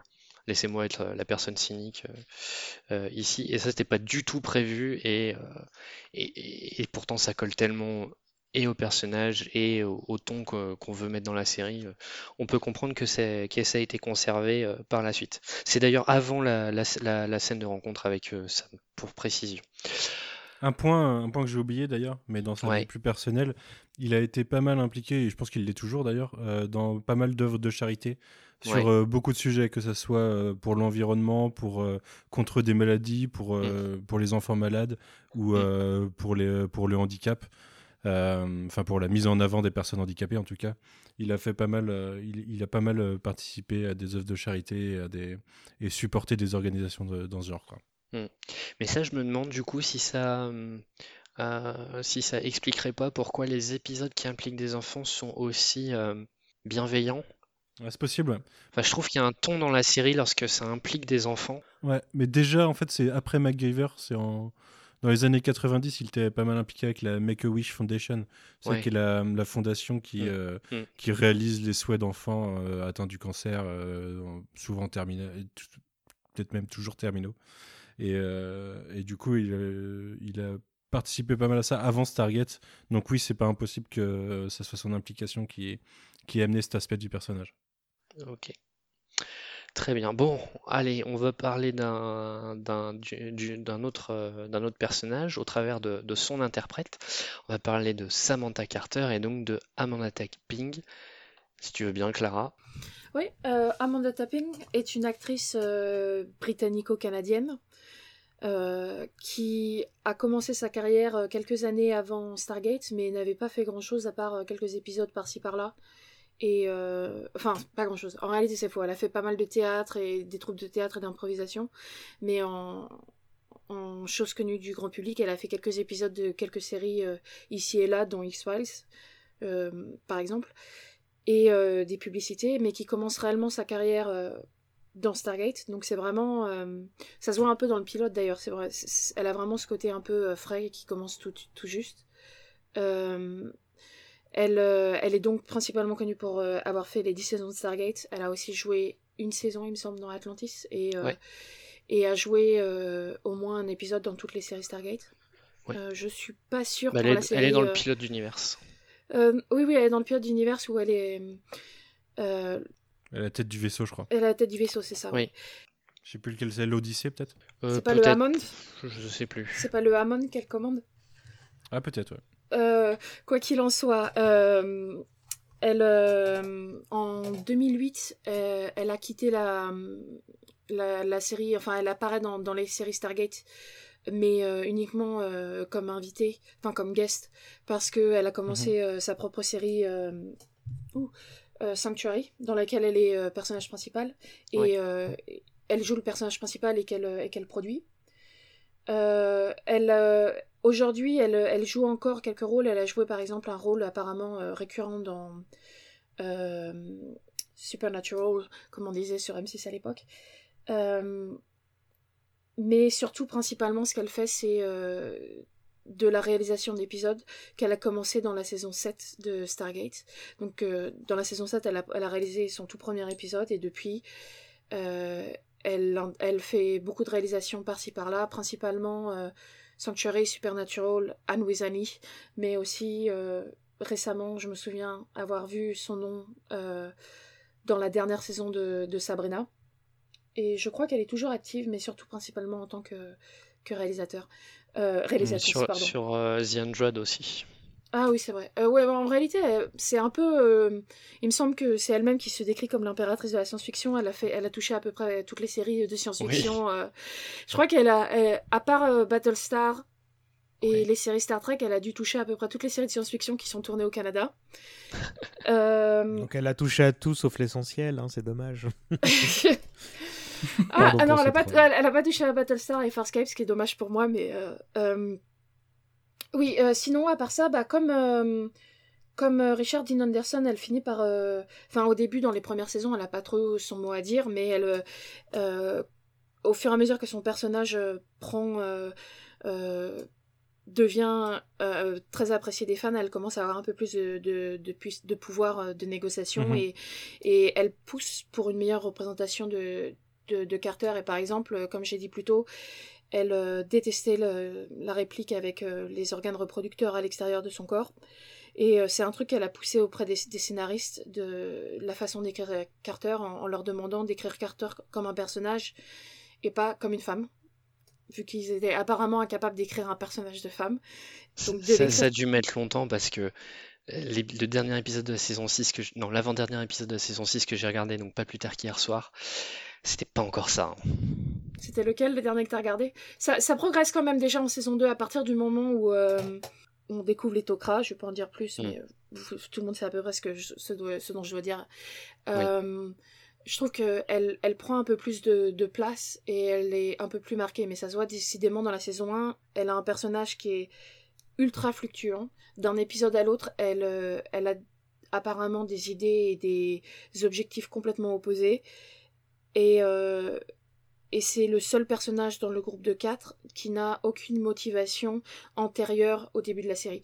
Euh, de, motivation ou de, trauma ou de choses qui la, la décrivent en hmm. tant que personnage. Bah, Parce que Daniel, Daniel a, sa femme, euh, O'Neill a, son fils et, et, Tilk a toute son histoire en tant que Jaffa, alors qu'elle, elle, c'est un personnage euh, qui vraiment, quand il arrive, euh, est complètement lisse et, et n'a aucun aucun passé, aucune histoire, ou même ce qu'on découvre d'elle de son passé finalement ne dure jamais plus d'un épisode et disparaît euh, l'épisode d'après quoi. Mm. Donc voilà, elle a poussé un peu pour, pour son personnage et elle devient euh, un personnage assez mythique de la science-fiction à la télé euh, grâce à ça quoi. Ouais. Ok, merci, merci Clara. Quelqu'un veut ajouter quelque chose à propos de d'Amanda Tapping? Alors, je vais pas ajouter, mais c'est je trouve que c'est un des personnages qui. Euh, enfin, c'est une des actrices, un, des acteurs du cast qui, euh, qui joue le mieux, je trouve, euh, au, fin, au, fur et à mesure de la série. Je trouve qu'elle a les, les meilleures réactions. Enfin, je trouve que c'est celle où j'arrive le, le, plus à, à comprendre ses, ses, comment dire, ses émotions directement. Enfin, j'ai même en. Enfin, ah, pardon j'arrive pas à me concentrer. Euh, je trouve que c'est une des, des, des, actrices du cast qui, euh, qui, fait le, qui retransmet le, retranscrit le mieux ses, ses émotions. Il y a, elle a des petites mimiques euh, sur son visage, elle a des, des, des choses qui passent dans son jeu qui sont vraiment, vraiment excellentes. Mmh, je suis d'accord. Elle est très expressive. Ouais, ouais, puis clairement, enfin, elle a les yeux qui pétillent. on voit que à chaque fois qu'elle passe la porte, elle découvre un truc qui va, qui va l'émerveiller en fait comme euh, comme la scène dont on parlait tout à l'heure quand elle passe le le, le chapaï quoi. C'est dans le pilote elle a le moment où elle parle avec euh, avec Jackson et ils ont leur premier moment de, de, de nerd ce qui exaspère O'Neill et ça va servir plus enfin c'est un gimmick qui va servir plus d'une fois mais c'est mmh. clairement dans ces moments là moi que je la trouve super attachante et et, et c'est pas plus mal en fait qu'elle ait pas de background trop, trop lourd parce qu'en fait, quand on apprend à la connaître euh, euh, petit à petit via son père, etc., bah on... il n'y a, rien qui, qui l'a. J'ai pas souvenir de l'avoir euh, trouvé antipathique ou, ou, mauvaise en fait dans la... tout au long de la série. Ouais, enfin si, il y a un, un, ou deux épisodes où, où elle m'énerve, mais c'est clairement parce que c'est mal écrit. Mais euh, je suis d'accord que après au, tout début de la saison 1 c'est pas forcément la meilleure actrice tu sens que elle a pas beaucoup d'expérience mais je trouve que il y a aussi le fait que il lui donne pas grand chose à jouer et ce sera c'est assez flagrant euh, ce que tu dis là le fait qu'elle est qu'il lui donne pas grand chose à jouer c'est assez flagrant dans l'épisode suivant parce que t'es la, es la première à l'avoir dit euh, dans, dans Good Morning Tori qu'elle sert à rien quoi Ouais, elle, sert à, elle sert à rien, ils savent pas quoi lui, lui faire faire, du coup ils disent bon on a besoin de quelqu'un qui fait ça, on va la mettre là quoi. Euh... Ce qui va être la même chose euh, pour, pour euh, Daniel, à plein de moments ils vont lui faire faire des trucs euh, qui sont aussi un peu out of character. Hmm. Ouais, pas, pas de la même façon, pas de la même façon je trouve. Mais on, y revient, enfin on y reviendra euh, probablement. Mais je, vois ce que tu veux dire, euh, Corentin, mais je dirais pas que c'est la même façon. Dans le sens où, euh, pour, Samantha Carter, c'est clairement que on a un personnage féminin qui a telle connaissance, telle connaissance, on sait pas quoi lui faire faire. Alors que, et, donc on va inventer quelque chose, on va trouver un prétexte. Alors que je dirais plutôt pour Daniel, enfin pour, pour Daniel Jackson, le personnage, c'est plus on a besoin qu'il y ait un personnage qui fasse ça et du coup, comme ça correspond pas aux trois autres, et eh ben on va le faire faire à Daniel. Ouais, je sais pas si tu, tu sais. Non, non, mais je, je, je, vois ce que tu veux dire et c'est exactement ça. C'est que des fois, il, voilà, on lui donne un rôle qui un peu, qui sort un peu du chapeau, alors que elle. Euh, ah si, ça je me retrouve, je retrouve euh, ce que je voulais dire. Euh, un truc dont on a parlé en off pendant que on commentait des épisodes qu'on regardait chacun de notre côté, c'est aussi ce que disait Corentin sur le fait que c'est mimiques et tout, c'est le personnage qui est génial quand elle a, enfin à chaque fois qu'elle a un, un dialogue en un contre un avec un autre personnage c'est toujours euh, mhm. c'est toujours un plaisir parce que je je me souviens euh, de me dire euh, d'avoir dit j'adore quand elle est toute seule avec Daniel j'aime bien ses dialogues et puis après de me dire non mais elle est aussi géniale quand elle est avec Tilk ouais mais elle est aussi géniale quand elle est avec O'Neill et c'est pareil avec son père et du coup en fait bah c'est peut-être que qu'elle est géniale juste tout le temps quoi. Enfin je trouve que qui, elle a elle a souvent des, des dialogues comme le personnage et euh, à la fois à ce côté un peu euh, voilà pétillant et, et, qui adore apprendre qui va qui va avoir des dialogues comme ça avec Daniel euh, très excité mais derrière elle a aussi un côté très enfin pas émotionnel mais on sent qu'elle est en touche enfin qu'elle ressent ses émotions et qu'elle ressent les choses fortement et du coup quand elle discute avec Tilk euh, avec très peu de dialogue, elle arrive ils arrivent à faire passer quelque chose parce que tous les deux se comprennent sans, sans vraiment se parler.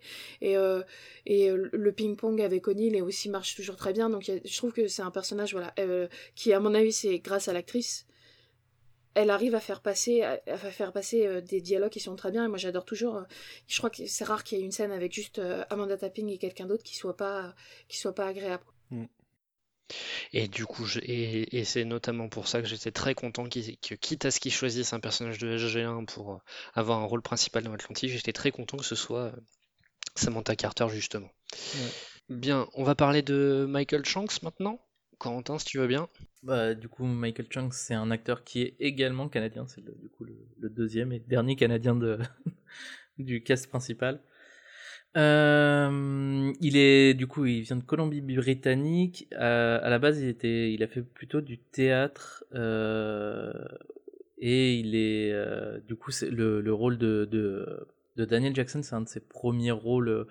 Euh, c'est même son premier rôle répé ou pardon premier rôle récurrent. récurrent. c'est son du coup son premier rôle récurrent. Avant, il a fait surtout des des, téléfilms et des, euh, des épisodes de, séries télé, mais euh, comme par exemple Les Talons Noirs, Highlander, L'As du crime, University Hospital et Madison. Mais du coup, non, euh, Stargate est son premier gros rôle. Et il euh, va revenir, enfin il va, il va rester dans la série pendant assez longtemps, jusqu'à la saison 6 si je me semble. Ouais. Jusqu'à la saison, 5, où, il, où il arrête, enfin, il va se passer des choses. à la fin de saison 5, il se passe quelque chose qui fait qu'il n'est plus dans la saison après même s'il va faire des, des, rôles récurrents. Et il a interprété euh, trois personnages dans la série euh, au fur et à mesure. Donc euh, c'est un acteur qui, à mon avis, avait envie de tester pas, pas mal de choses. Donc il a, il a joué un personnage dans la saison 2 et, un et du coup deux personnages dans la saison 2. Euh, 3, pas saison 3, pardon. Oui. Sachant qu'il y en a un, il fait que la voix. Quoi. Oui. Mm. ça reste de l'acting. Hein. Oui, non, mais je, n'ai rien contre, je n'ai rien contre les, les, les voice acteurs, mais et du coup, il apparaîtra aussi dans Stargate Atlantis dans trois épisodes et dans Stargate Universe dans euh, trois, épisodes, aussi. Il est, il est en vidéo dans le, dans le pilote. Et en lien avec euh, du coup Amanda Tapping, il apparaît également dans sa série, euh, dans un épisode de sa série. Ouais. Où, c'est très marrant parce qu'il joue avec un personnage qui a une poche d'ailleurs. Oui. Il a une poche ventrale, donc euh, je ne sais pas si c'était fait exprès ou. C'était fait exprès. Pour, euh, par rapport à la série. J'ai vu euh, la scène, j'ai vu la scène, c'était c'était fait exprès. C'était clairement les deux acteurs qui se sont retrouvés. C'était en mode genre, ah ah, regardez, c'est drôle. voilà. J'accepte. Moi, c'est c'est probablement l'acteur que j'apprécie le moins dans son jeu en fait, dans, dans le cast principal. Je trouve que, mais probablement vous le disiez parce qu'il euh, il a des écritures, enfin des, épisodes très mal écrits. Du coup, euh, je trouve qu'ils le font. Il y a trop de hauts et de bas en fait dans ce qu'il veut faire et c'est ça rend les plutôt choses compliquées. Ça, ah, Alors qu'à côté, j'apprécie beaucoup quand je le revois dans d'autres séries. Je me souviens à l'époque, euh, j'ai revu dans 24, il joue dans une saison, il joue un connard. Ah oui, oui. carrément oublié ça, tiens. je pense qu'il a un gros potentiel pour jouer les connards. C'est un tueur, je crois, ou quelque chose comme ça. Et, euh, et je l'apprécie beaucoup dedans. C'est juste que euh, je pense, bah déjà, son jeu avait dû, mûrir hein, depuis le temps. Mais euh, en tout cas, dans les 4-5 premières saisons, je trouve qu'ils lui font faire beaucoup trop de, va-et-vient dans ce qu'est Daniel Jackson. Ce qui fait que j'ai vraiment plus de mal à l'apprécier, en fait. Même si j'aime beaucoup Daniel Jackson. C'est un. J'adore Daniel Jackson, c'était mon personnage j'avais du mal à savoir, enfin je préférais Carter, mais Daniel Jackson était vraiment euh, presque au même niveau. Mais euh, je pense que c'est quand tu vois son jeu dans la série, c'est pas qu'il joue mal, il, a un jeu très théâtral. Donc tu sens qu'il joue intensément et tout, mais euh, c'est un jeu plus théâtral. Et d'ailleurs, quand il quitte la série, c'est pour faire du théâtre. Et juste un truc que Corentin n'a pas précisé, c'est que il a écrit plusieurs scénarios de, de, la série. Il a été, en fait, il a été Chris Judge a aussi écrit des scénarios et, euh, comme j'ai dit, Amanda Tapping a, a, réalisé des épisodes, mais lui a fait les deux. Il a d'abord commencé par euh, écrire d'abord et ensuite il a réalisé. Je euh, non, d'abord il a réalisé des épisodes et ensuite il a écrit des épisodes, dont l'épisode qui est réalisé par Amanda Tapping était un épisode écrit par Michael Chunks. Et c'est un truc assez tôt dans la série en fait, il a montré qu'il était intéressé par faire autre chose que, que jouer juste dans la série. Donc, euh, euh, comme disait Corentin sur le fait qu'il joue plusieurs personnages et tout, je pense que c'est un truc, euh, il, prenait la, série comme un, comme un tout. quoi. Hmm. Par contre, pour contrebalancer ce que je disais, il y a, quand, il, quand il est bien écrit, il y a des épisodes qui sont particulièrement bons. Et j'en ai vu un, je crois que c'est en saison 5, celui avec l'origine des réplicateurs. donc on en, on en, reparlera dans quelques podcasts mais euh, où, l'origine, enfin l'android à l'origine des réplicateurs euh, finit plutôt mal, et je trouve que dedans, euh, il a un jeu beaucoup plus dramatique, mais beaucoup mieux écrit pour Daniel Jackson, et là ça marche bien quoi. Ah, oui, cette dernière scène, cette dernière scène de, de, de, de cet épisode, mm. je, ouais, je l'ai pareil, j'ai vu il y a pas longtemps, et effectivement, je me suis dit, oh là, là on a, là on tient, là le personnage est, est complet quoi on est vraiment dans, le truc. Et ce qui est dommage, et je pense que j'en reparlerai dans la saison 5, c'est qu'ils aient rien fait de cette scène. oui. C'est dans la saison 7 ou 8 5, 5. Ah, non, non, je pensais, euh, dans, il me semble que je sais plus si c'est dans la saison 7 et 8 ou 8 où il joue un, où il a le, plusieurs, enfin, une dizaine ou une vingtaine de, de, lui-même De personnes, non, euh, de personnalités ou de souvenirs qui sont téléchargé ah dans sa tête. Et euh, du coup il, joue un personnage enfin il, se retrouve à passer d'un personnage à l'autre aussi, et je pense que. ouais, voilà, souvent la série a tendance à essayer de lui faire jouer des trucs différents et de mm. lui donner un peu de un os à ronger, quoi. Il, joue, il joue enfin, à un moment, il est atteint de schizophrénie dans un épisode de la saison 3. dans la, dans, aussi dans la saison 3, il est, il y a le, dans le crâne de cristal, il y a aussi des choses sur son, sur son jeu. Enfin, c'est. Mhm. Il y a pas mal de choses. C'est celui qui a, qui a la plus grande palette d'interprétation, ce qui peut s'expliquer du fait que ce soit un acteur de théâtre. Mais c'est celui qui, du coup, à mon avis, peut était potentiellement en fait le plus difficile à, à, à, faire jouer, à diriger par, de, par, par, des, par des réalisateurs de télé. Là, c'est de la pure spéculation, interprétation de ma part. Et le fait que ce soit parfois mal écrit, euh, ce qu'on disait, hein, les défauts de son personnage n'ont pas dû aider.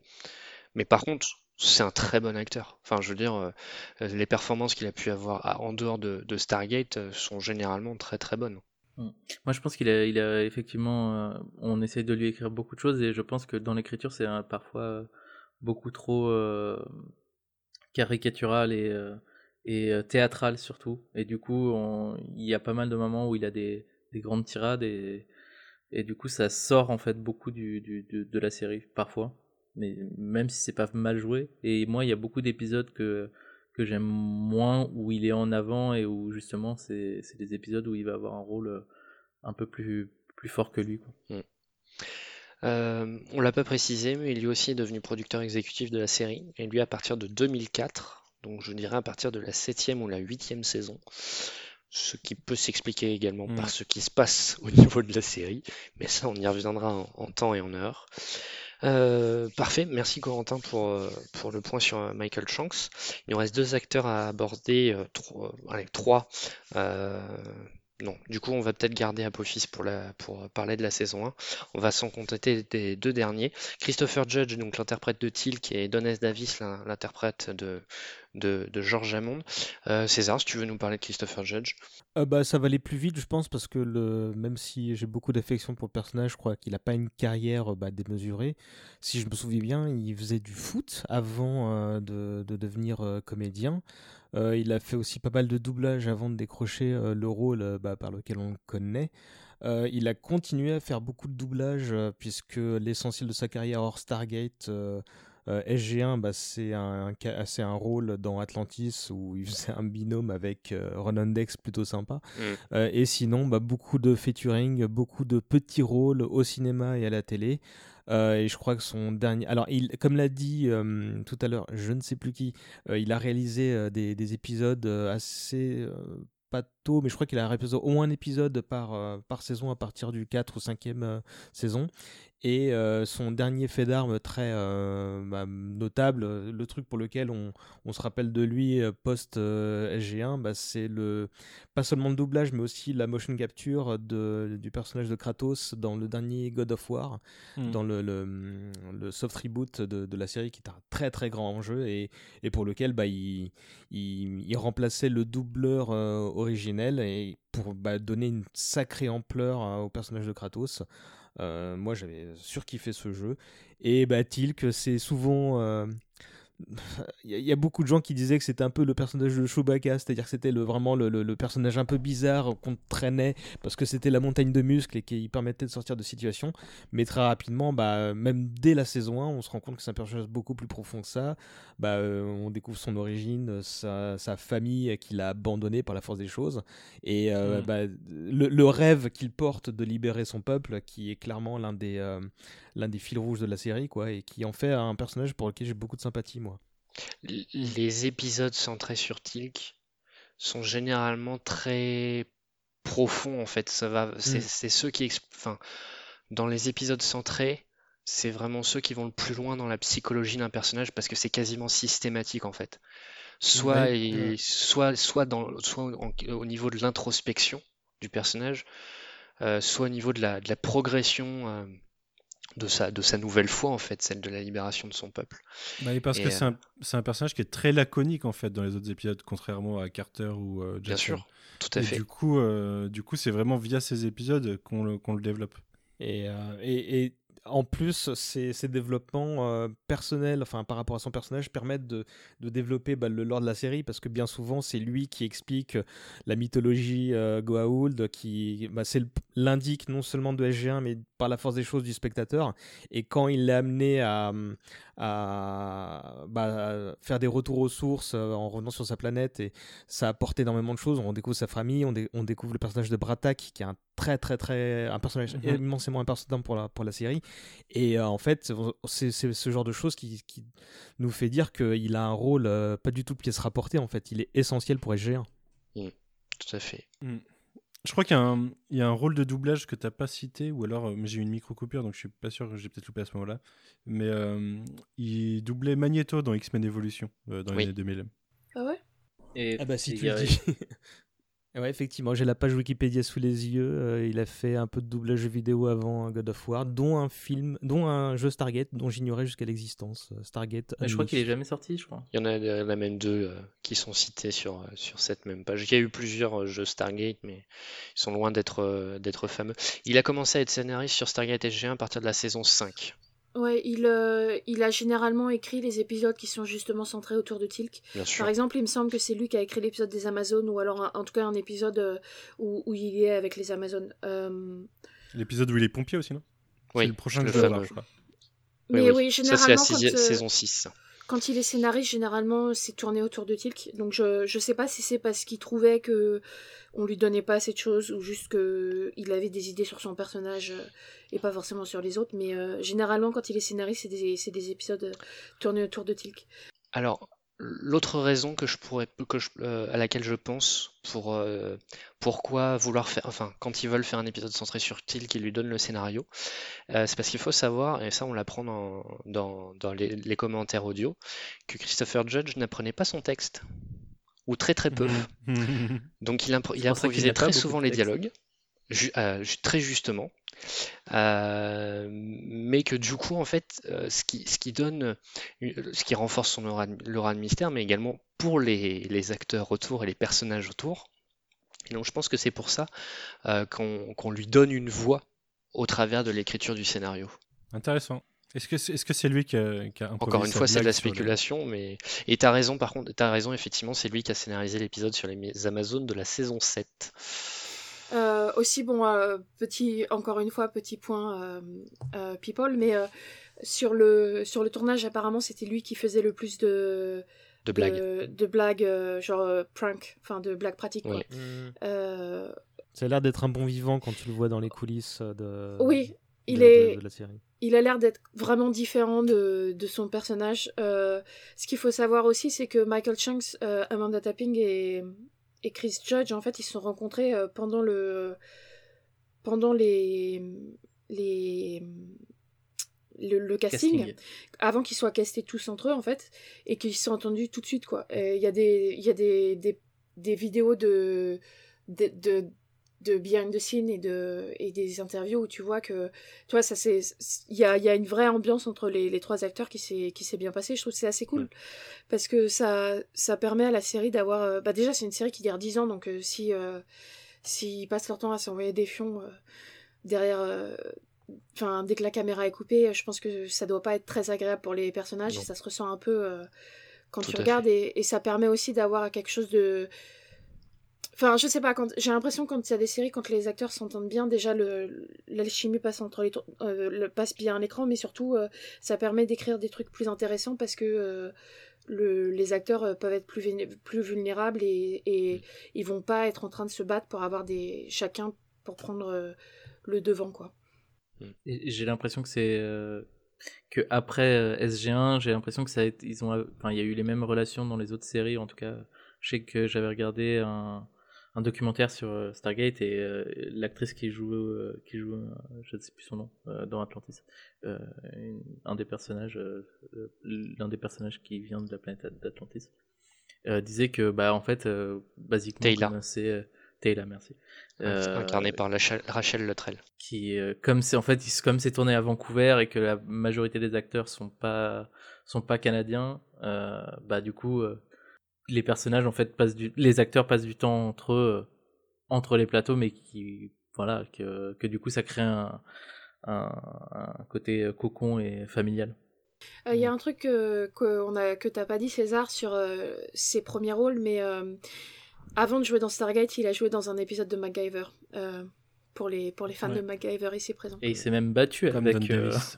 Il s'est même battu avec euh, RDA, du coup, euh, pendant, dans cet épisode. Enfin, le, son, son rôle se bat euh, gentiment avec. euh, Ouais, Est-ce qu'il avait des cheveux dans MacGyver? Oui, il a, je crois qu'il a le flat top que tu vois dans, tu sais, dans les dessins animés des années 80-90, tous les personnages de noir, ils ont le flat top, et ben il a le même, le même flat top quoi.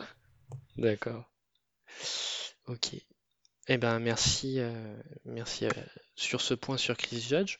Euh, du coup, donc il nous reste plus que Don S. Davis, donc. Davis qui incarne le, général George Hammond, qui, pensait avoir trouvé un bon plan de retraite en, gardant la porte des étoiles à Cheyenne Mountain, et puis bah, finalement son activation va changer un peu ses plans. Donc l'acteur, donc Don. Davis, euh, a été, été connu auparavant pour euh, deux rôles, euh, enfin pour un rôle je veux dire, euh, celui du Major Briggs dans Twin Peaks. Il a fait également quelques apparitions dans, dans X-Files et il était aussi la doublure de Dana Elkar, l'autre personnage principal de, de MacGyver. Et euh, il a même joué dans deux épisodes de, de la série. Et ce qui fait que, euh, anecdote, la première fois que je regardais Stargate, j'avais l'impression que l'un était l'autre, hein, Dana Elkar, Dan S. Davis. Et pendant un, pendant un petit temps, j'ai entretenu cette confusion comme quoi en fait c'était les deux acteurs de MacGyver qui avaient repris, qui avaient continué euh, dans, dans une autre série ensemble euh, au travers de Stargate. Parce que la ressemblance était, est, quand même, est, quand même, est quand même assez frappante.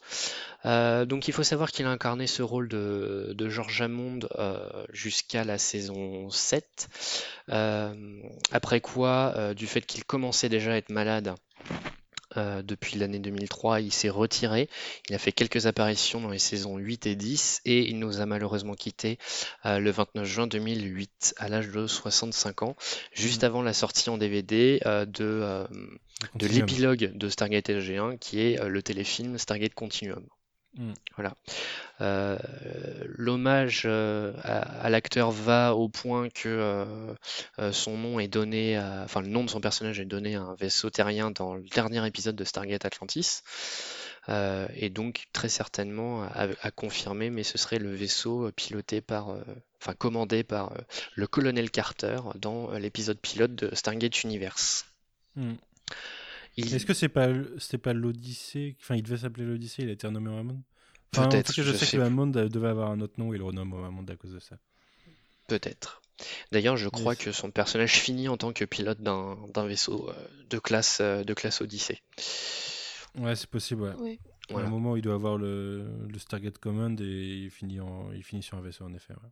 Il me semble que c'est à la fin de, de la saison 7 justement qu'on le voit, euh, qu'on le voit euh, sur, Ah, sur le vaisseau. Prometheus? Ouais, Ah non, non, c'est dans les saisons. Non, c'est contre les Ori. Ouais, non, mais c'est possible que qu'il soit sur le. Ah oui, après, il pilote. Je pense qu'il est aux commandes du, du, du Prometheus, ouais. Plus exactement, dans Je la saison te- 7. Je te redirai ça dans quelques jours. Ou je te le dirai avant, on ne sait pas. Oui, chers auditeurs, sachez que nous faisons un concours de celui qui regarde le plus d'épisodes. Si Avec euh, Manu, et celui-ci m'a rattrapé. Alors que j'avais beaucoup d'avance. Sachant que moi et Clara, on est aussi au coude à coude, mais que nous, euh, ça va. On, En Vous fait, avez le quelques truc, c'est saisons que- de on a retard. Bah, on a commencé, moi et Corentin, on a tous les deux commencé après avoir euh, enregistré le premier épisode. euh, Donc il y a deux semaines. c'est ça, entre autres moi parce que je voulais euh, que quand on enregistre, ça soit un peu frais. Mais j'essaye aussi de faire gaffe à pas dépasser Corentin parce que je veux pouvoir lui envoyer des messages cryptiques quand, euh, Ah. quand je vois des trucs. Et je connais assez bien la série pour pouvoir répondre à tous les messages de Corentin. Mais euh, je sais pas s'il peut faire la même chose avec moi, donc j'essaie de rester au moins un ou deux épisodes euh, en retard pour pouvoir. euh, Bah, Figure-toi que quand même, je me rends compte que, et je l'ai, je l'ai déjà dit, je l'ai déjà dit en off, mais que en vrai, je me souviens de quasi tous les épisodes pour l'instant que j'ai, enfin, je me souviens de tous les épisodes que j'ai vus, et je crois que, à mon avis, il faudra un moment attendre jusqu'à la saison 5 ou 6 pour que j'ai, des sou- souvenirs beaucoup plus flous. Ah, moi, je pense qu'il faut attendre la saison 8, 9, 10. hein. Pareil. Ouais, moi- les, les 7 moi- premières, je les connais. Là, pour l'instant, ça va. J'ai des twists qui me reviennent euh, au- au- en milieu d'épisode, enfin en cours d'épisode. euh. Ah, moi, je vois l'intro de l'épisode, je sais le twist, c'est sûr. Ah oui, carrément. Ouais, pareil. pour l'instant, pareil, j'ai aucun, aucun problème de. Comme quoi, c'était vachement bien écrit. Enfin, en tout cas, les, tous les épisodes sont, sont mémorables. Quoi. En tout cas, euh, pour revenir à pour, Davis, pour revenir à Adonis Davis, euh, alors déjà son sa disparition, euh, moi personnellement, m'avait touché lorsque je l'ai appris. parce que j'aime beaucoup cette, j'aime beaucoup ce personnage et j'aime ah, du coup a fortiori beaucoup l'acteur. Je trouve qu'il est, il est impeccable dans ce rôle. Mm. En plus là, je, je, revois la série en VO pour la première fois et, euh, et, il tient vraiment son personnage de bout en bout. Euh, il a parfois des scènes, des scènes assez touchantes avec certains, certains autres personnages. Là, c'est pareil, il est vraiment euh, à fond dedans. Enfin, je, je trouve dans toutes les palettes d'interprétation du personnage, il est vraiment sans faute. Mm. Euh, bah, il a un rôle de, de, patriarche bienveillant euh, mm. qui, qui, qui, fait qu'on s'attache euh, quand même au, bonhomme. Et effectivement, il s'éloigne assez radicalement de, bah, de, de l'espèce de, de, supérieur obtus qu'on voit dans le pilote. Mm. Après, bah, ça peut s'expliquer par le scénario. Il s'attache à, ces, à ces hommes. Il se rend compte que c'est des bons éléments et des, des gens bien. Et donc lui-même se lâche un petit peu. Et, mais à, l'inverse de, de, tous ceux qu'on a cités là, c'est peut-être celui qui restera le plus euh, secret. J'ai pas souvenir qu'on ait euh, beaucoup euh, de, de bah, d'éléments de son background à lui. on parle pas de sa famille ou ce genre de si, choses. Si, si, on, parle de sa famille, on parle de ses petites filles. Il, a deux petites filles auxquelles il est très attaché. Il parle très souvent de ses petites filles. Vietnam, ouais. on le sait aussi. Ouais. Mais après, même dans l'épisode, je trouve qu'il est finalement, il est moins obtus que ça vers la fin, puisque justement, il, on voit attendre, attendre jusqu'au dernier moment, alors que euh, Samuels, c'est Samuels le, le, vraiment le, le le, le, connard. pardon excusez-moi. militaire obtus ouais ouais. C'est parce que c'est même d'ailleurs euh, dans le dans, dans, le dans le commentaire audio euh, euh RDA l'appelle Smithers oui. Tout à fait. Sachant que RDA est un gros fan des Simpsons d'où le fait qu'il mhm il y a, y a, des ponts entre les Simpsons et Stargate. Mais pour revenir à, à, à Hammond, euh, je sais pas si tu l'as dit Thibaut, mais il me semble que l'acteur était aussi euh, cascadeur ou doubleur, enfin doubleur euh, physique. Ouais, il était doubleur, ouais. ouais ça. Euh, euh, non, je l'ai pas dit. Ouais, là, ça, si, si, t'as dit que c'était la doubleur de. de... Je... Enfin, sur le ah oui, si, ouais, ouais. Ça, je l'ai dit, ça, je l'ai dit, qu'il était le doubleur de Dan Elkar. C'est aussi. Ah oui, il y a aussi une blague que j'avais, cherché parce que dans l'épisode Wormhole Extreme, ils font une blague sur le fait que l'un des, des, des, personnes sur la série de Wormhole Extreme euh, a un doctorat et en fait c'est parce que l'acteur euh, Donald Davis avait un doctorat donc je trouve ça en, dans, dans le, le métier Mais d'ailleurs il a, il a commencé sa carrière tard, hein. il a commencé à être acteur après euh, Richard Dean Anderson qui avait pourtant 8 ans de moins, enfin qui a, qui a 8 ans de moins qu'avait Donald Davis. Et euh, il a commencé dans les années 80 alors que Richard Dean Anderson a dû commencer un petit peu avant. Il avait plus de 40 ans en fait quand il a commencé. C'est la, la, perche que tu tends est parfaite pour rappeler que bah, du coup il a plus de 70 ans hein, maintenant Richard Dean Anderson. Hein. Oui bien sûr. Ça, ça, ça m'a frappé euh, quand, quand j'ai fait ça. 71 du coup. Euh, il est en 50. alors ça paraît hallucinant, toujours connu plus ou moins fringant entre les 40-60 ans. Et ben, waouh!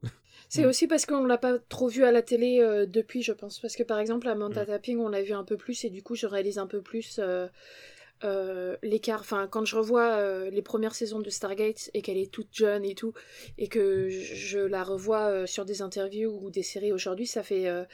ça fait. ça fait un choc, ouais un peu bizarre quoi. Après, je, je, je, je, parle pas du physique de l'actrice, hein, elle est toujours magnifique et tout, c'est juste que tu vois que cette série, j'ai l'impression que en même temps, j'ai l'impression d'avoir passé ma vie à la regarder, mais en même temps, j'ai du mal à me dire que ça fait déjà, euh, ça fait déjà 20 ans qu'elle a commencé, quoi. Euh, Presque 25. Mais, ouais, mais, mais pour revenir sur, euh, sur le changement de, du général Amon, je pense aussi que, en fait, le changement, il est un peu comme le changement de O'Neill. C'est-à-dire que tu dans un pilote il faut avoir euh, faut avoir un, ennemi ou une barrière et du coup c'est bien d'avoir ce personnage un peu euh, un peu euh, autoritaire. difficile tutélaire. Ou... ouais voilà. Et bon après même même au moment quand O'Neill lui dit qu'il y a des gens sur Chula qu'on voit que ça le touche et qu'il il réfléchit deux fois à ce qu'il va faire. Mais je pense que dans la suite de la série, c'est pas possible d'avoir un lien sans arrêt euh, de d'opposition entre entre l'équipe et le, le général. Ils ont besoin, il y a besoin de, de ce ce côté patriarcal, ce côté qui les défend et qui va qui va s'arranger pour euh, pour qu'il y ait toujours des gens qui leur qui qui soient derrière eux, tu vois. C'est pour ça que l'opposition viendra souvent d'ailleurs, en fait. Ouais, parce que mm. je pense que ça n'aurait pas du tout marché si on avait. Euh, je sais que, par exemple, les séries, il y a les séries de lycée où il y a le proviseur qui est le méchant et tout, euh, ça marche bien, mais là, il y a un côté, je pense que ça n'aurait pas du tout marché si on avait eu ce genre de. Mm. de bah là, il faut qu'ils soient dans la même équipe. Après, bah, ça faut qu'ils laissent de la latitude, donc euh, forcément. Pour que Après, fonctionne. Après moi je trouve que ça peut s'expliquer au niveau du scénario par se dire que quand euh, O'Neill revient en fait lui il a un, homme enfin une femme mais il a un de ses subordonnés qui, a été enlevé et que du coup euh, c'est ce qu'on voit dans la suite de la série c'est qu'il est attaché à ses subordonnés il essaie de il les abandonne pas et que pour lui au début euh, O'Neill a menti et donc c'est de sa faute si son subordonné a été enlevé ou sa subordonnée a été enlevée quoi. On peut le voir aussi comme ça le fait qu'il y ait une opposition entre les deux personnages. Une fois que O'Neill lui dit la vérité et que il devient son subordonné, d'un coup la relation change parce que euh, il devient la personne qui est en charge de, de, garder O'Neill en vie en fait. Ce qui est marrant, c'est que c'est un acteur qui a été pas mal de typecast parce que ces trois grands rôles, enfin ces deux grands rôles, c'est des rôles de militaires. Dans, il est, major euh, de, je sais plus si c'est peut-être bien l'US Air Force aussi dans Twin Peaks, Major Briggs. Et euh, il est militaire aussi dans X-Files, c'est le père de Scully en fait dans X-Files. Et à chaque fois, euh, c'est un personnage dans, bah, dans X-Files, je crois qu'il a une relation conflictuelle avec Scully. Et dans Twin Peaks, c'est un personnage qui est, qui est, assez abrupt quand on le découvre. C'est un personnage secondaire, hein, euh, pas mal. Sur... Il a une importance dans le lore de la série, mais c'est un personnage assez secondaire de base. Et, et, avec le temps, c'est pareil, en fait, on découvre son côté beaucoup, beaucoup plus attendrissant. Et euh, du coup, il a une trajectoire un peu pareille de militaire un peu abrupte qui, qui, qui rentre dans ton cœur assez facilement. Quoi. Bah, il avait la gueule de l'emploi pour porter un uniforme, il hein, faut dire. Ah ouais, bah, après Twin Peaks, c'est parti, ils ont, ils ont jamais arrêté de faire ça. quoi. Euh, moi, juste pour finir sur, euh, sur Amon, j'aime beaucoup une scène dans la saison 4 sur un épisode qui est centré sur lui même s'il n'est pas non plus euh, au premier plan, c'est l'épisode 15 euh, où euh, il est forcé de prendre sa retraite. Mhm. Et il a une scène particulièrement avec, avec Jack qui est, qui, est, très touchante et où il évoque beaucoup son attachement par rapport à, ses deux petites filles. Voilà en ce qui concerne donc les, acteurs principaux de la série. du coup, on parlera des acteurs principaux de la saison 1, bah, lorsqu'on abordera la saison 1 dont Apophis puisqu'il a un rôle récurrent, euh, et euh, d'autres personnages qu'on a pu déjà évoquer euh, auparavant. On va enchaîner rapidement. Je voulais euh, évoquer euh, quelques différences avec le film. on, mhm. a, on, a, évoqué celle euh, centrale du personnage de, de, Jack O'Neill. On a parlé du fait que la planète avait un nom désormais, c'était Abydos. C'est pas c'est d'ailleurs pas la seule différence qui concerne cette planète entre le film et la série. Est-ce que quelqu'un voit de quoi je parle? Bah, est dans une autre galaxie dans le film. Et puis dans le film ou la série, c'est pas une planète en fait. Dans le film, pardon, c'est pas une planète.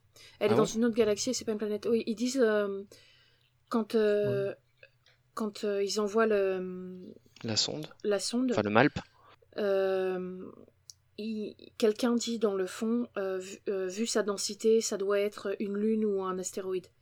Ah d'accord. Ok. Mais oui, elle est. très bien. Elle, je, l'avais noté quand on a regardé le film et je me suis dit que j'attendrais euh, ce, passage. Mais oui, effectivement, il est en fait, euh, c'est le gros gros redcon de, de cette saison, de cette du pilote, c'est que on nous dit dans on nous dit dans, dans le film que elle est à l'autre bout de la galaxie ou il est dans une autre galaxie, je sais plus. Dans une autre galaxie. Ouais. Alors que le pilote nous dit que, euh, au contraire, c'est la, c'est la porte la plus proche de la, de la Terre. Ouais, sachant que du coup, dans SG1, on n'explore que les planètes de, de la, de la Voie lactée. De la Voie lactée, et du coup, euh, si c'est la plus proche, elle est non seulement dans la même galaxie, mais très proche dans la galaxie. Oui. Elle est à quelques systèmes solaires de nous, quoi.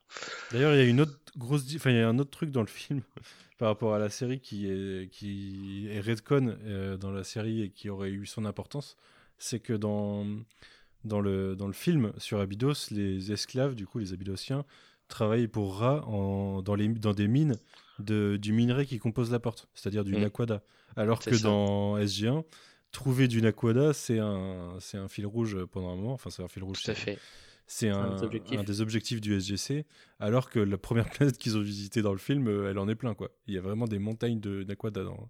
Ouais, mais Dans- la, la porte Dans est fermée. le, le, le bol rencontré par les personnages ou à l'inverse le manque de bol c'est une caractéristique de la série hein, tu vois le, le- les, les probabilités pour que euh, Apophis attaque la Terre puis Abydos euh, dans, dans, dans un laps de temps très court sont quand même très faibles par exemple tu vois donc euh, les, les potards sont, sont souvent euh, à fond dans un sens ou dans l'autre Moi, je dirais que c'est même une peu une incohérence tu vois, de, que, que Apophis aille sur les planètes pour faire ses, ses recherches de, de, de, de- d'autres pour sa femme.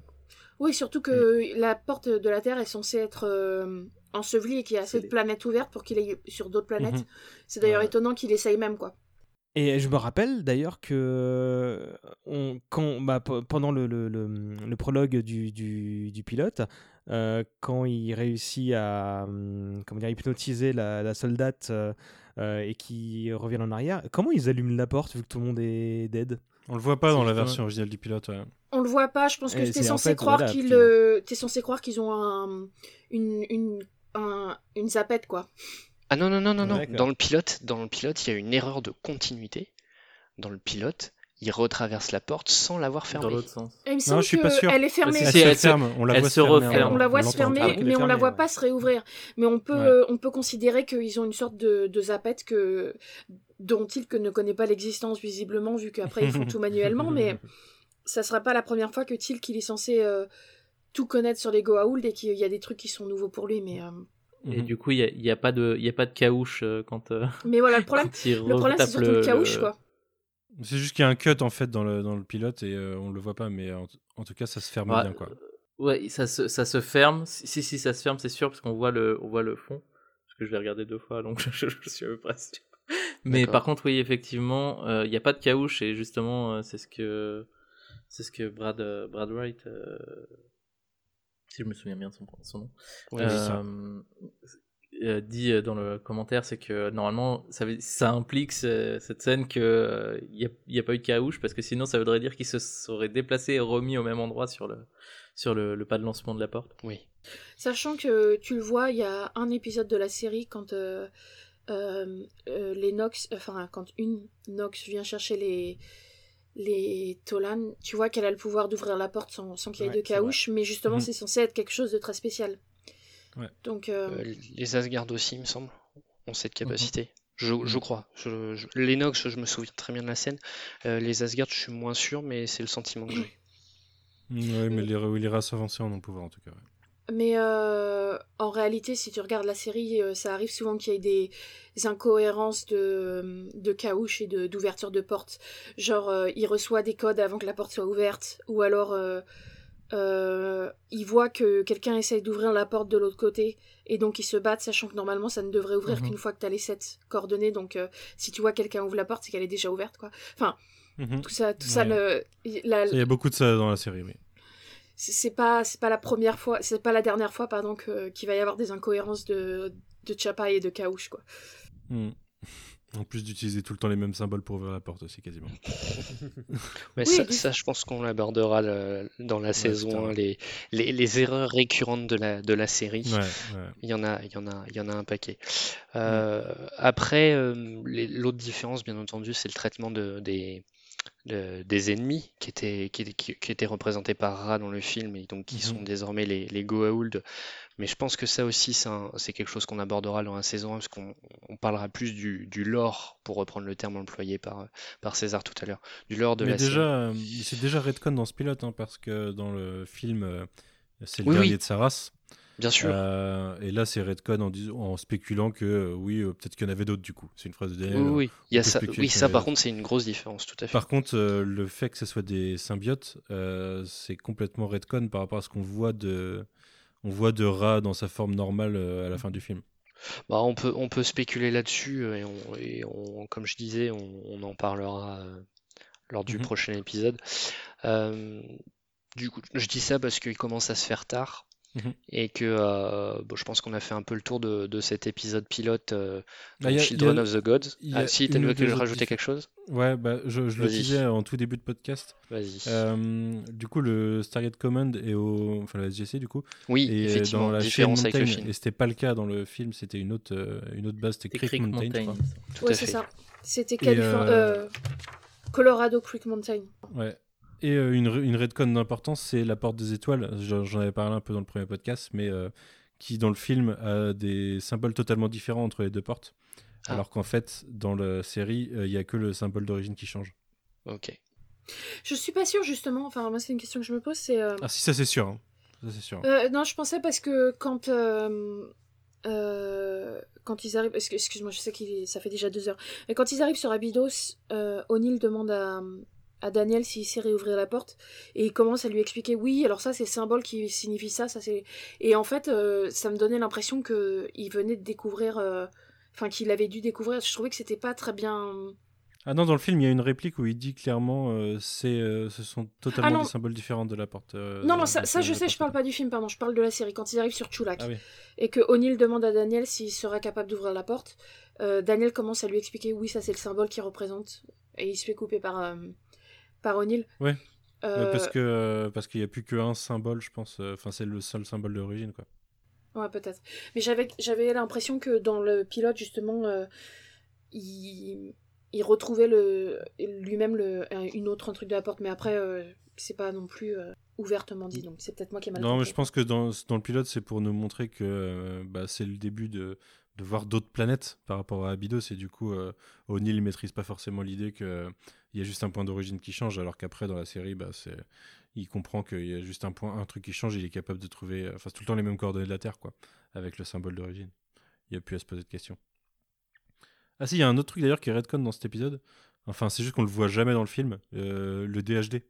Euh, Il y a un DHD sur Mm. Abydos, alors que dans le film, euh, on sait jamais en fait comment il compose depuis, euh, depuis Abydos.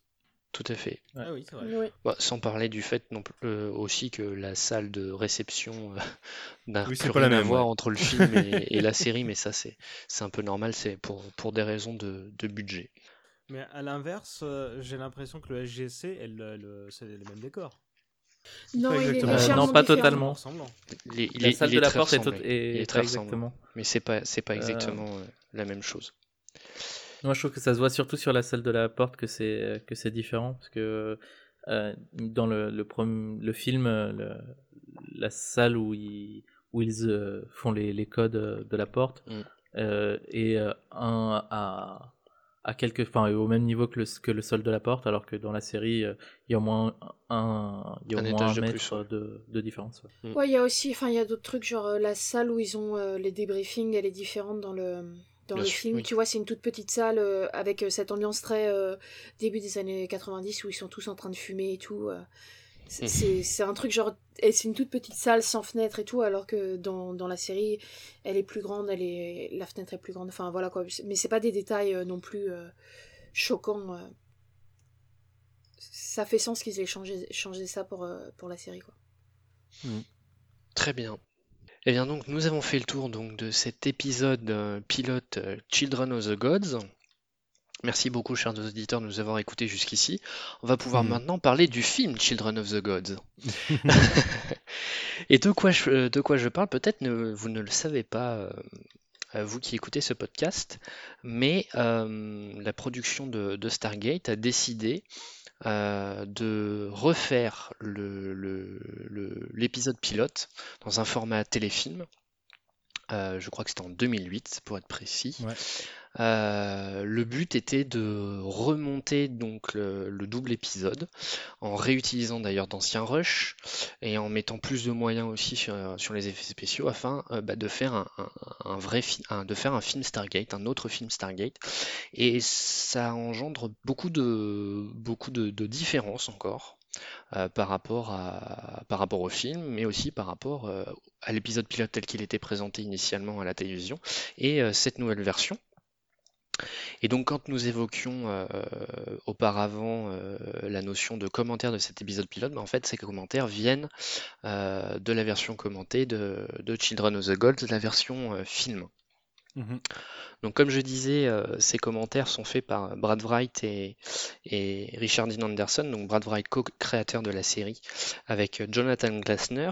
Euh, Jonathan Glasner qui s'était plusieurs fois dans les commentaires, et notamment qui est l'infâme auteur de la fameuse scène de présentation de Sam Carter. Donc, si Mhm. tu dois diriger tes foudres sur quelqu'un, Clara, sache que c'est contre lui et contre un certain John Symes, S-I-M-E-S, qui était un producteur de la MGM. Euh, pourquoi j'en parle? C'est que donc, encore une fois, toute cette scène, et en particulier la réplique euh, Internal Organs, or- Organs euh, était écrite par Jonathan Glasner, avait été coupée par Brad Wright lors du montage de l'épisode pilote, et en fait, elle a été remise par Jonathan Glasner avec l'aval de John Symes. Et euh, on sent dans le commentaire audio que, euh, euh, comment dirais-je, euh, certains choix de Jonathan Glasner ou de John Symes n'étaient pas toujours euh, ceux qu'aurait fait soit Brad Wright, soit euh, des choix qu'aurait approuvé Richard Dean Anderson in fine. Mm. On apprend du coup dans cette version commentée, enfin on découvre dans cette version commentée quelles sont les scènes qui ont été les plus réécrites ou recoupées. Euh, notamment, il y a toute la scène d'int- d'introduction qui est beaucoup plus rapide, qui fait moins euh, euh, gunfight, euh, Mhm. qui gagne beaucoup en rythme. Ouais, toutes les scènes Euh, de combat d'ailleurs sont, sont- La plupart des scènes de combat sont accélérées, effectivement. A- Euh, à part la dernière, enfin, euh, ils ont cut les parties entre le combat, et- mais ils ont, euh, ils ont rajouté justement un autre vaisseau, euh, enfin, Oui. ils ont rajouté des scènes de combat. Ils ont changé un des vaisseaux d'ailleurs.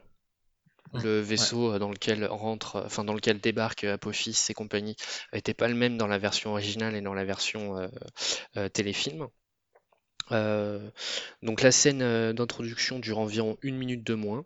Toute la musique Mhm. a été refaite par Joel Gold- Goldsmith. On reparlera de lui, je pense, euh, plus tard dans, dans le podcast. Enfin, dans les, faut, les futurs épisodes des- du podcast. Euh, le montage aussi a permis donc de corriger euh, l'erreur de continuité par rapport à la retraversée de la porte, le fait qu'il n'y ait pas le caouche, etc. Mm. Il y a une scène où il demande, enfin, il, il parle en, il parle en, en Goa'uld. Oui, Il demande, euh, il donne un ordre en désignant la porte globalement et C'est ça. dire qu'elle est redémarrée. ouais.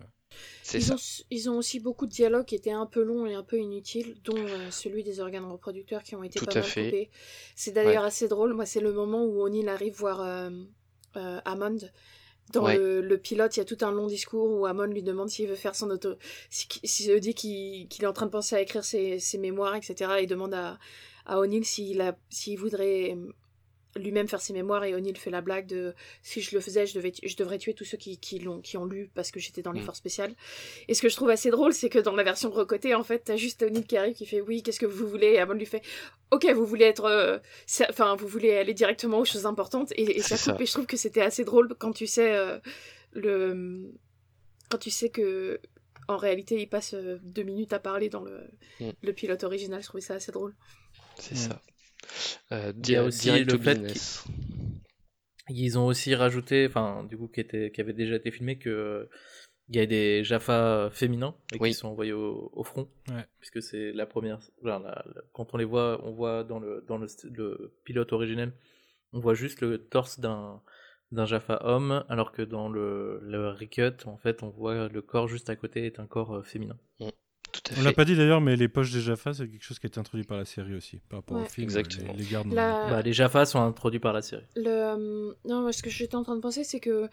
euh, je- Par contre, le, le fait qu'il y ait des femmes, c'est assez contradictoire à ce qu'on voit dans la série parce que. Ils le disent dans l'épisode des Amazones qu'il y a des femmes Jaffa, mais elles parlent pas au combat. Elles sont Ouais. censées. euh, Ouais. euh, déjà, dans, dans les premières saisons, ils le disent pas, mais on voit que des hommes au combat. Et dans l'épisode des Mm. Amazones, ils le disent ouvertement. Du coup, le fait qu'il y ait une femme. Euh, C'est des prêtresses ou des, des choses comme ça. quoi. Ouais. Euh, Du coup, euh, c'est un, c'est un retcon de la série elle-même, pour le coup. Mais Mm. euh, Bah, en fait, euh, Brad Wright le justifie en disant que comme c'est établi plus tard dans la série qu'il existe des femmes Jaffa, euh, il n'y a plus de raison de couper ce qui avait été filmé à l'origine, c'est-à-dire qu'il y avait bien un homme et une femme lors des premiers tournages, et donc il l'a remis. Mm. Mais effectivement, après, par la suite, la série ne montre plus jamais de femmes Jaffa avant le fameux épisode sur les, sur les Amazones. ouais, euh, sachant que Jaffa Euh, combattante, hein, j'entends. Ouais, ouais. Euh, ce qu'il faut, ce qu'il faut dire, je, je me souviens plus si tu l'as dit, mais en fait, euh, ils ont, ils- je crois qu'ils ont refilmé quelques quelques réactions de shot en fait, quelques scènes, mais la plupart des Ouais, trucs c'est pas refilmé, c'est que ouais. ils ont repris les, les scènes, ils ont repris les ce qu'ils a- enfin les les rushs quoi, originels. Ouais, et- vo- et voire même les négatifs. Voilà, c'est ça, pour pouvoir euh, soit couper directement dans ce qui a été mis, soit rajouter des bouts qui étaient en plus, Tout ou alors fait. parfois inverser, euh, c'est-à-dire euh, prendre un autre, euh, un autre, enfin parce qu'on refait toujours les scènes plusieurs fois et donc pour refaire une autre, pour reprendre une autre version de la scène qui a été faite, ce qui leur permet de changer pas mal de choses. Et je trouve que d'ailleurs c'est un, c'est un, enfin c'est assez intéressant. Je suis pas, je suis pas monteuse, mais je trouve que pour voir euh, l'importance du montage et, euh, et surtout le pouvoir du montage, c'est assez intéressant de, de regarder les deux épisodes, enfin le- l'épisode, Les deux le versions. les deux montages euh, l'un après l'autre, parce qu'on voit à quel point on peut couper sans que ça se voit, quoi. Moi, ce que je préfère dans, ce, dans cette version du montage, d'ailleurs, c'est que dans le dans l'épisode euh, pilote original, euh, la scène de, enfin, on a la scène de capture euh, de, début de pilote de la militaire. Un peu après, on a la scène de capture sur Abydos de Charest, Scarret et compagnie. Et plus tard, euh, Tilk vient sélectionner dans euh, ce qui, enfin, il y, a- il y a une scène de harem de Il y avait une sorte de harem. d'Apophis Ouais, et, euh, ouais. et Tilk vient, vient sélectionner les candidates à- à- pour devenir reine d'Apophis. Et, euh, et du coup, les deux s'enchaînent en fait. Il y, a- il y a déjà un certain nombre de candidates, alors que dans la version refaite, il n'y a plus cette scène du harem. Et en fait, ils ont, inv- ils ont changé l'ordre des scènes, ce qui fait que la militaire euh, est proposée en tant que candidate euh, reine auprès d'Apophis avant que Charest soit enlevé. Ce qui justifie d'une certaine façon qu'ils retournent chercher, d'autres ouais. candidates. Mm, Et, euh, et là où le montage est- apporte d'autant plus de choses, et d'ailleurs il doit y avoir une scène qui, enfin une version qui n'existe pas dans la version originale, c'est qu'à chaque fois qu'une candidate est proposée, on voit la réaction de Tilk, et du coup Oui. euh, ça justifie plus tard que son, son retournement. Quoi. Il voit les, les exactions, il voit que la militaire se fait tuer, et après il voit comment euh, Charret est transformé euh, via, euh, via son imprégnation du, du symbiote. Et, euh, et on voit sur son visage que, que ça passe mal. Quoi. Ce qui fait que son retournement fonctionne beaucoup mieux que dans le pilote original parce qu'il est un peu plus, euh, il est un peu plus diégétique quoi, dans, le, dans la façon de faire. C'est le- le- une, une des grandes qualités de ce pilote, effectivement, c'est ce qu'il apporte par rapport au personnage de Tilk, effectivement. Mm. Euh, et ce qui, ce qui rend, du coup, euh, ma fameuse scène préférée encore plus efficace dans cette version euh, euh, remontée. Ouais. Euh, C'est clairement le personnage qui en bénéficie le plus. Et au-delà de ça, euh, il faut savoir que tous ces dialogues ont été entièrement redoublés. Euh, parce que les, les premiers deux- les, pre- les premières versions, euh, de, enfin les, les- la- les premières fois qu'il parlait, en fait, je, je sais pas comment le dire et j'arrive pas à le formuler correctement cette phrase, mais il, il, il était pas encore l'aise, enfin il n'avait pas encore cor- son personnage correctement, et donc euh, donc je dis ouais euh, Christopher Judge n'avait pas encore vraiment son personnage dans, dans la peau euh, lorsqu'il euh, lorsqu'ils ont commencé la, la série et donc Mhm. pareil là le, le redoublage euh, euh, apporte euh, plus de choses au, euh, au personnage de Tilk euh, dans cette version euh, remontée.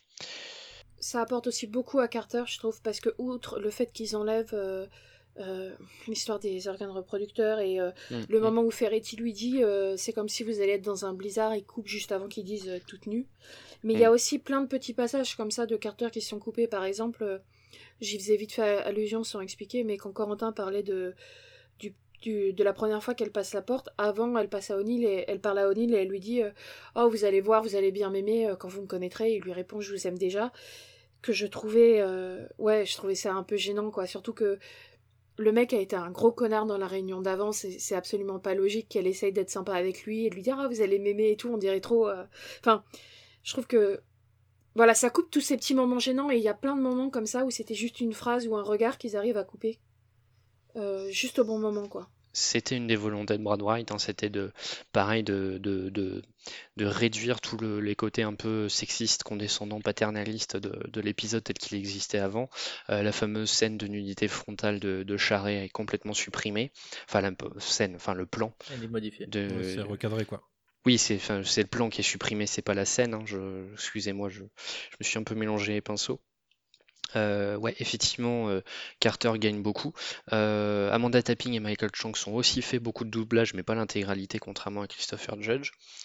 par contre, Richard Dean Anderson n'en a pas fait, pour la simple et bonne raison qu'il détestait ça.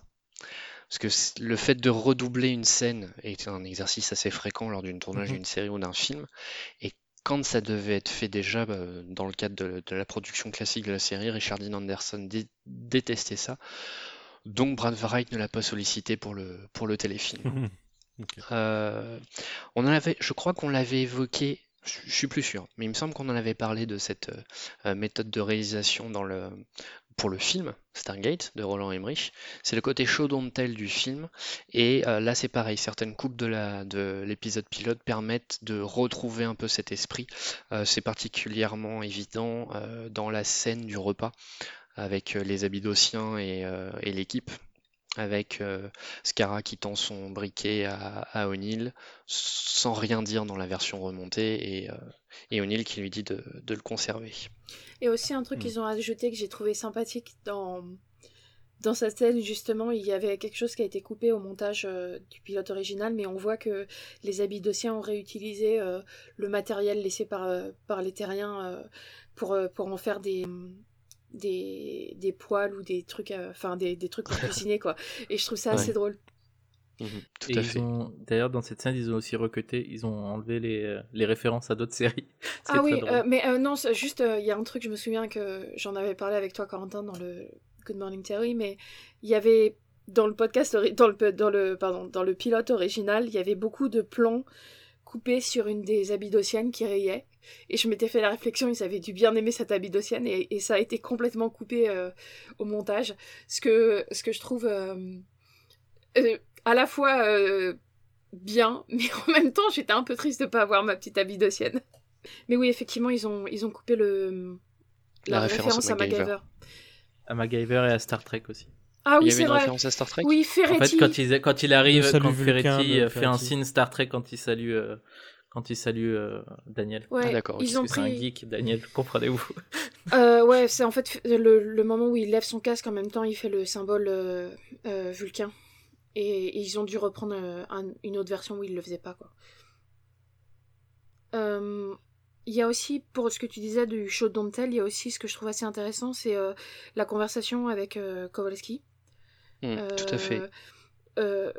Mmh. O'Neill parle avec Kowalski et, il parle de Skara et et, et dans, dans, le pilote original euh, oui dans le pilote original il me semble que O'Neill lui dit il me rappelait mon fils je savais pas que vous aviez un fils euh. ça, et, et O'Neill explique qu'il est mort il s'est tué euh, avec mon arme à feu alors que là ils, ils ont coupé juste après le il me, il me rappelle mon fils. Et du coup je trouve ça assez intéressant qu'il n'y ait pas cette explication D'autant plus que. En, fait, c'est pour renforcer l'idée qu'ils sont amis, enfin ils sont potes. Mm. Donc il n'y a pas de raison que, que, que Kavalski ne soit pas au courant de cette histoire. surtout parce que dans la suite de la série, on, on sait qu'ils se connaissent bien avant. quoi. Alors que c'est pas du tout le cas euh, dans le film en fait. C'est vraiment une invention de la suite de la série. Mm. Oh, ça fait partie des, des, des, très légères différences. Euh. Mais là, au moins, ça permet d'ajouter du corps. Et effectivement, ça permet d'ajouter aussi euh, de l'importance pour euh, l'épisode suivant, donc euh, le fameux ennemi, ennemi within, l'ennemi intérieur. Et c'est là euh, la plus ça se comprend et en même temps j'ai du mal à le pardonner. C'est le gros changement de cette, de cette version remontée, c'est la suppression des scènes qui voient Kavalski se faire posséder par un Goa'uld. Mhm. Et euh, ce qui fait que quand vous regardez cette version remontée et que vous enchaînez avec le reste de la série, eh bien, euh, vous n'avez aucun, euh, n'avez rien qui vous explique ce qui s'est passé pour Kavalski. Vous savez pas quand est-ce que c'est arrivé. vous n'avez rien qui vous l'annonce. Pire, je crois qu'il y a un previously dans l'épisode 3 qui, qui, nous montre. Alors ça dépend, ça dépend de, de, comment tu regardes l'épisode, mais dans la version DVD que j'ai, il n'y a pas le previously. D'accord. Et, et César expliquait tout à l'heure que euh, c'est souvent le cas qui est dans les séries, ils suppriment les épisodes pilotes. Euh, en fait, moi, pour le coup, si ce coffret ne comporte pas l'épisode pilote, c'est bien parce que Children of the Gods était en cours de préparation. Donc, euh, le but c'était d'avoir un coffret, puis plus mhm. tard d'acheter Children of the Gods à part. Non, je trouve bizarre parce que je trouve que le, le remontage est fait beaucoup aussi pour ceux qui ont déjà vu la série. Parce que, ouais, justement, il coupe des informations qui euh, font tout à fait sens si tu fais un pilote de série. Euh, parce qu'il faut. euh, le problème des pilotes, c'est que c'est très souvent des, des épisodes très moyens parce qu'il faut faire beaucoup d'exposition. Tout à fait. Et, et du coup, le remontage, pour moi, s'adresse surtout à un public qui a déjà vu la série et qui n'a pas besoin de toute cette exposition, de toute cette Mm. exposition parce qu'ils le savent déjà, en fait. Mais du coup, euh, ouais, ça, ça me paraît euh, bizarre de, de presque faire un peu comme le Star Wars euh, Holiday Special et de, de vouloir faire disparaître le pilote original si en plus de ça ils mettent pas le le fait que, que Kowalski soit pris par un Goa'uld quoi. C'est, c'est, oui. J'ai- j'ai- je, je comprends et en même temps j'ai du mal avec cette décision, mais bon, c'est, c'est comme ça. En fait, je... eux, ils euh, ils l'expliquent, enfin, Brad, Brad Wright l'explique comme étant euh, euh, qu'il veut que la fin de la de l'épisode soit euh, vraiment centrée sur l'équipe. Et du coup, euh, comme à la base, la fin de l'épisode de, de Children of the God et se terminait du coup sur les Sur. Kowalski, qui, sur le cliffhanger sur Kowalski. Il a préféré enlever tout, tout le, tous les, les scènes de Kowalski avec le Goa'uld. Oui, ça, ça, ça, ça, se comprend, euh, ça se comprend tout à fait. Alors je sais que du coup j'ai, un peu poussé tout le monde à regarder cette version euh, remontée euh, pour les besoins de, de cet épisode. D'ailleurs à la base, euh, il y a deux semaines, on vous avait, euh, enfin il y a deux semaines, on l'a enregistré il y a deux semaines. Mais quand on a enregistré l'épisode sur le film, on avait dit qu'on enchaînerait avec la saison 1 et j'ai suggéré qu'on fasse un épisode centré sur l'épisode pilote et sa version remontée. Donc euh, nous, que ça les quatre sortira exactement deux semaines après le, le premier, donc ça marche. Bon, bah, tout tout va bien. Euh, donc, nous, les, les piliers, là, les quatre de l'équipe, euh, on l'a vu. César, est-ce que tu l'as vu, cette version remontée? Non, je vous avoue que je me suis bien gardé de le faire pour économiser euh, quelques minutes, puisque je suis jeune papa et que toute minute compte dans ce contexte-là. D'accord, ça marche. Je peux, je peux comprendre. Est-ce que, du coup, tu penses la regarder, par contre? Non. Non. non, non. euh, bah, vous m'en avez fait un résumé plutôt complet, donc à partir de là, euh, je pense que, euh, surtout vu que je viens de me, me, me- farcir, alors c'était pas péjoratif du tout, hein, mais comme je viens de revoir et le film et le pilote, et que Mm. je vais sans doute picorer, peut-être pas me faire une intégrale de la saison 1, mais picorer certains épisodes qui m'avaient plu, je, je vais, je vais gagner du temps, je vais être pragmatique. Ok. Très bien, ça marche. Et vous, euh, euh, Corentin, Clara, Manu, qu'est-ce que vous pensez de, de façon générale de cet épisode pilote? Ah, il est beaucoup Bah, mieux. moi, je l'ai. remonté? Ouais, je suis d'accord. ouais. Je l'ai vu pour la première fois aujourd'hui et je l'ai trouvé beaucoup mieux que la version euh, que j'ai revue il y a quoi Il y a quelques semaines, du coup, du, du pilote normal. Ouais, il, euh, il coupe toutes les conversations, euh, il coupe euh, toutes les conversations inutiles. Euh, comme je disais en off, euh, 80, 90% du, de- du podcast qu'on avait fait avec Corentin sur l'épisode, euh, c'était des complaintes de choses qui ont été enlevées, et des complaintes, des, on se plaignait de choses qui ont été enlevées dans cette, dans cet épisode. Il rajoute, il Ouais. rajoute deux trois petits moments qui, euh, où il laisse, par exemple, euh, quand on voit Daniel parler avec O'Neill ou à d'autres moments, il laisse juste un peu d'air pour pouvoir respirer au moment où il faut. Ils enlèvent tout ce qui est inutile. Euh, ils enlèvent vraiment tous les moments gênants. Et aussi, ils recentrent le... Ils recentrent beaucoup sur SG1 et sur euh, O'Neill.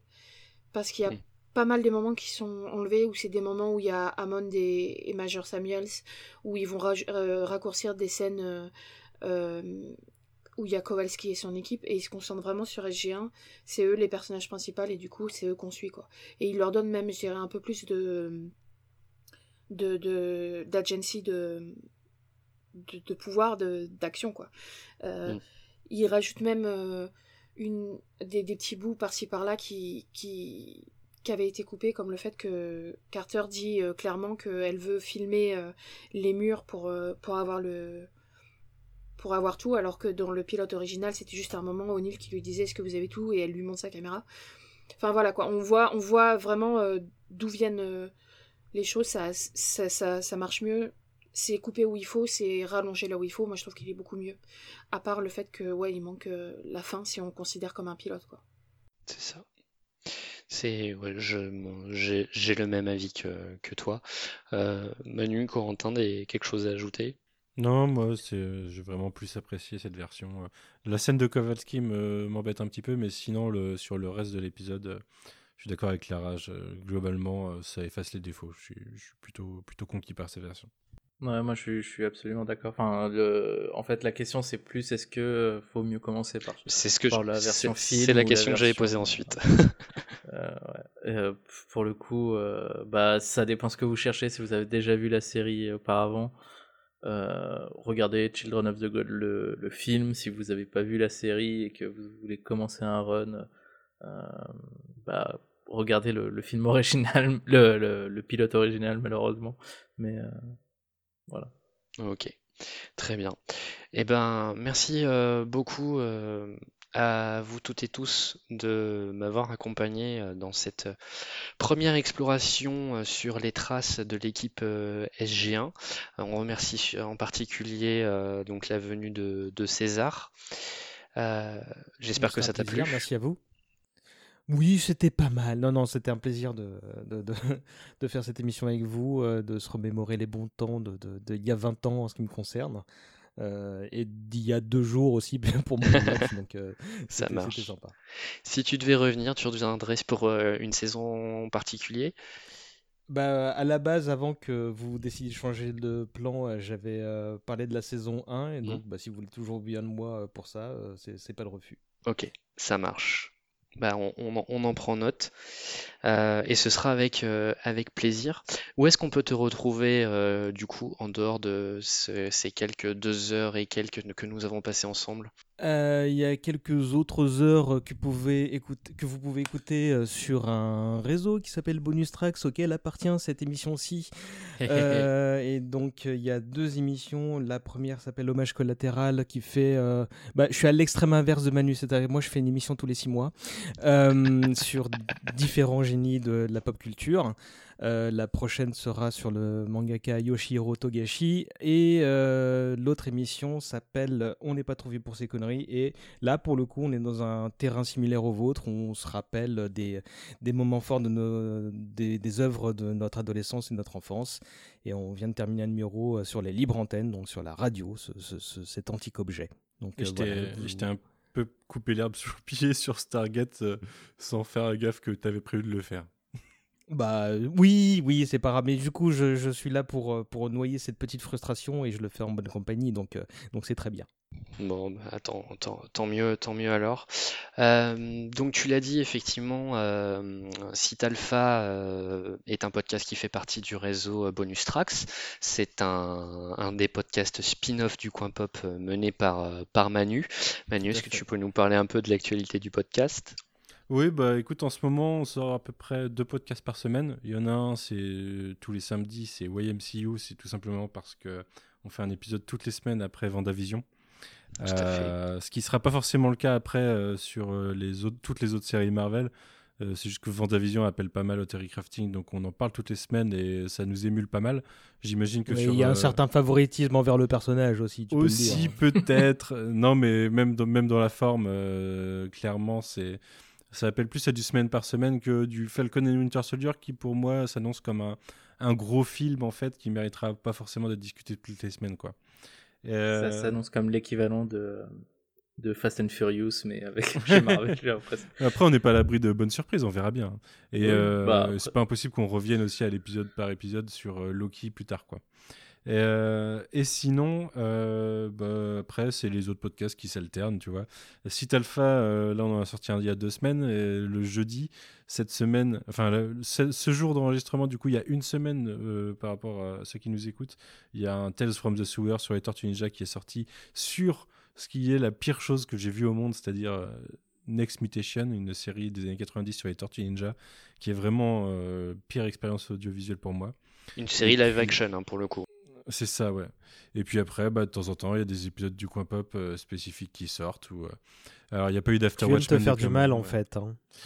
Non, bah là, en l'occurrence, c'est euh, Roméo sur Test from the Sewer qui a voulu me faire du mal. Je pense qu'il a voulu se venger de, de, quelque chose et qui nous a demandé de faire ça. Je ne savais pas dans quoi je m'engageais et vraiment, c'était compliqué. Mais je te, je te l'ai déjà dit en off, mais euh, t'inquiète pas, à un moment on fera Stargate Infinity et, et je pense que ça sera Mais aussi oui, douloureux. euh, euh, du coup, Origins, je suis assez curieux. Infinity, euh, ça me fait peur quand même. Ça me fait assez mal. J'ai J'ai regardé, regardé le pilote et j'ai regardé le début du pilote et je comprenais rien de ce qui se passait, donc... puis j'ai fait trois AVC en regardant l'épisode en entier, donc. euh, je Mais regarde Next la- Mutation et on en reparle. Ouais, ouais. je- Bah, je- Franchement, je... pourquoi pas? Juste pour le beau jeu. Est-ce que t'as un- est-ce qu'il y, a un- il y a un autre spin-off euh, du coin pop qui est prévu euh, prochainement ou est-ce que tu te calmes un peu euh, sur ce sujet-là, euh, Manu? Bah, déjà, je, je- pense que je vais me calmer un peu parce que deux épisodes par se- enfin de ouais, deux podcasts par semaine, c'est peut-être pas mal en ce moment. Et puis, euh, à un moment, j'aimerais bien récupérer euh, des jours de week-end à la place de faire du montage. Mais euh, pas forcément de spin-off en vue, même si mes collègues de Tales from the Sewer aimeraient bien en faire un sur Power Rangers, que je ne maîtrise pas. Donc peut-être qu'à un moment, je leur laisserai les clés, je serai là en noob, et puis je ferai le montage, mais je les laisserai gérer le programme. Euh, ce, qui, euh, ce qui voudrait dire que j'accepte de tomber euh, dans ce qu'ils essayent de m'imposer. Mais je craquerai bien un moment. Après, ce y on avait prévu dans pas longtemps. Alors, il y a bien sûr le cadran pop, hein, mais il est en pause. J'en parlais au dernier numéro. Il est en pause parce qu'il n'y a pas de Star Trek en ce moment. Ça m'étonnerait pas qu'on revienne pour des épisodes sporadiques en attendant qu'il y ait une autre série qui soit diffusée. Mais euh, qu'est-ce que je veux dire? Oui, on avait prévu euh, plus une série de podcasts sur euh, Ghostbusters à l'occasion de la sortie du film qui aurait dû se faire au printemps. Ça a été repoussé à novembre. Donc ça me fait gagner quelques mois de préparation déjà, c'est pas mal.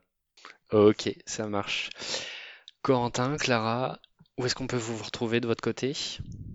Bah, sur Twitter, en train de faire des blagues cryptiques sur euh, Stargate et... euh, Que et- je like systématiquement. Oui, oui, oui, je sais. Et de remarquer que euh, euh, différents, différents Tok'ra, euh, acteurs qui jouent des Tok'ra ou des Goa'uld ont joué dans euh, mes... Dans Battlestar Oui, dans Battlestar aussi, non, mais c'était surtout dans mes comédies romantiques de Noël que, que je, je- j'assume que moyennement de, de regarder. Sinon, à part ça, j'ai, j'ai plus de podcast parce que euh, j'arrive pas à trouver le temps de, de monter, mais euh, comme on en a parlé plusieurs fois, on a euh, six épisodes, donc les de Good Morning Tori qui sont sur les six premiers épisodes de Stargate, et un jour peut-être que je monterai euh, celui sur les Nox et celui sur euh, Brief Candle qui ont été enregistrés il y a 2-3 ans.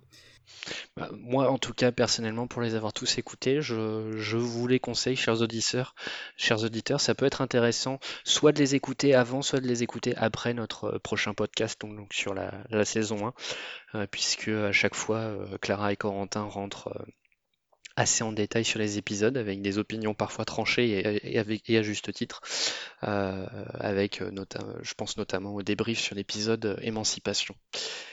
Par contre, euh, si, vous-. Enfin, juste pour prévenir, il y a vraiment des, blagues et des références qui me sont très propres, donc je, je le prendrai pas mal si, si vous comprenez pas l'humour de... Ça ne m'a pas choqué. Ça m'a pas choqué. Parce que les Non, par contre, ce qu'il y a, c'est que les, les, les auditeurs peuvent déjà écouter celui, euh, vous débriefer euh, Children of the Gods pour le coup. Tout à fait, et vous comprendrez pourquoi euh, je dis que 90% de ce dont on parle euh, a été enlevé. euh, voilà. Dans le, dans, dans le, dans le recap. Expurgé, on peut même dire. Ouais. Expurgé, ouais, tout à fait. Ça marche. Euh, Corentin, pour ta part, Twitter? Bah moi pareil, euh, quasiment que sur Twitter, euh, à faire des messages beaucoup moins cryptiques sur euh, sur euh, sur Stargate, euh, je rajoute des moustaches à des personnages, non, voilà. Sinon pour l'instant, professionnellement c'est un peu compliqué, du coup je j'ai pas trop le temps, j'ai beaucoup de taf donc j'ai pas trop le temps et et je pense que je je ferai des trucs plus tard, mais pour l'instant non. Parfait. Très bien. Et ben pour ma part, par, euh, si, si vous êtes euh, amateur de jeux de rôle, euh, pour rappel, Scribe et Dragon, la newsletter gratuite et, et hebdomadaire. Et ce sera tout euh, pour euh, nous ce soir. Merci encore à, à vous quatre de m'avoir accompagné. Ça a été encore une fois euh, très agréable. Merci à toi. C'était un plaisir, merci à vous. Merci à toi. Et puis donc on, on se donne rendez-vous euh, très bientôt pour débriefer la, la saison 1, dans deux semaines si tout va bien. Pour l'instant, on part sur ce rythme-là, euh, ça a l'air de, ça a l'air de tenir. Euh, donc pour rappel, encore une fois, euh, Site Alpha est un podcast du coin pop qui fait partie du réseau Bonus Tracks. Je vous souhaite, euh, je vous dis à très bientôt. N'oubliez pas d'envoyer votre code d'identification, que nous puissions ouvrir l'iris et que vous ne fassiez pas écraser à la rematérialisation. Bonne traversée de la porte des étoiles, à très vite. Salut. Salut. Salut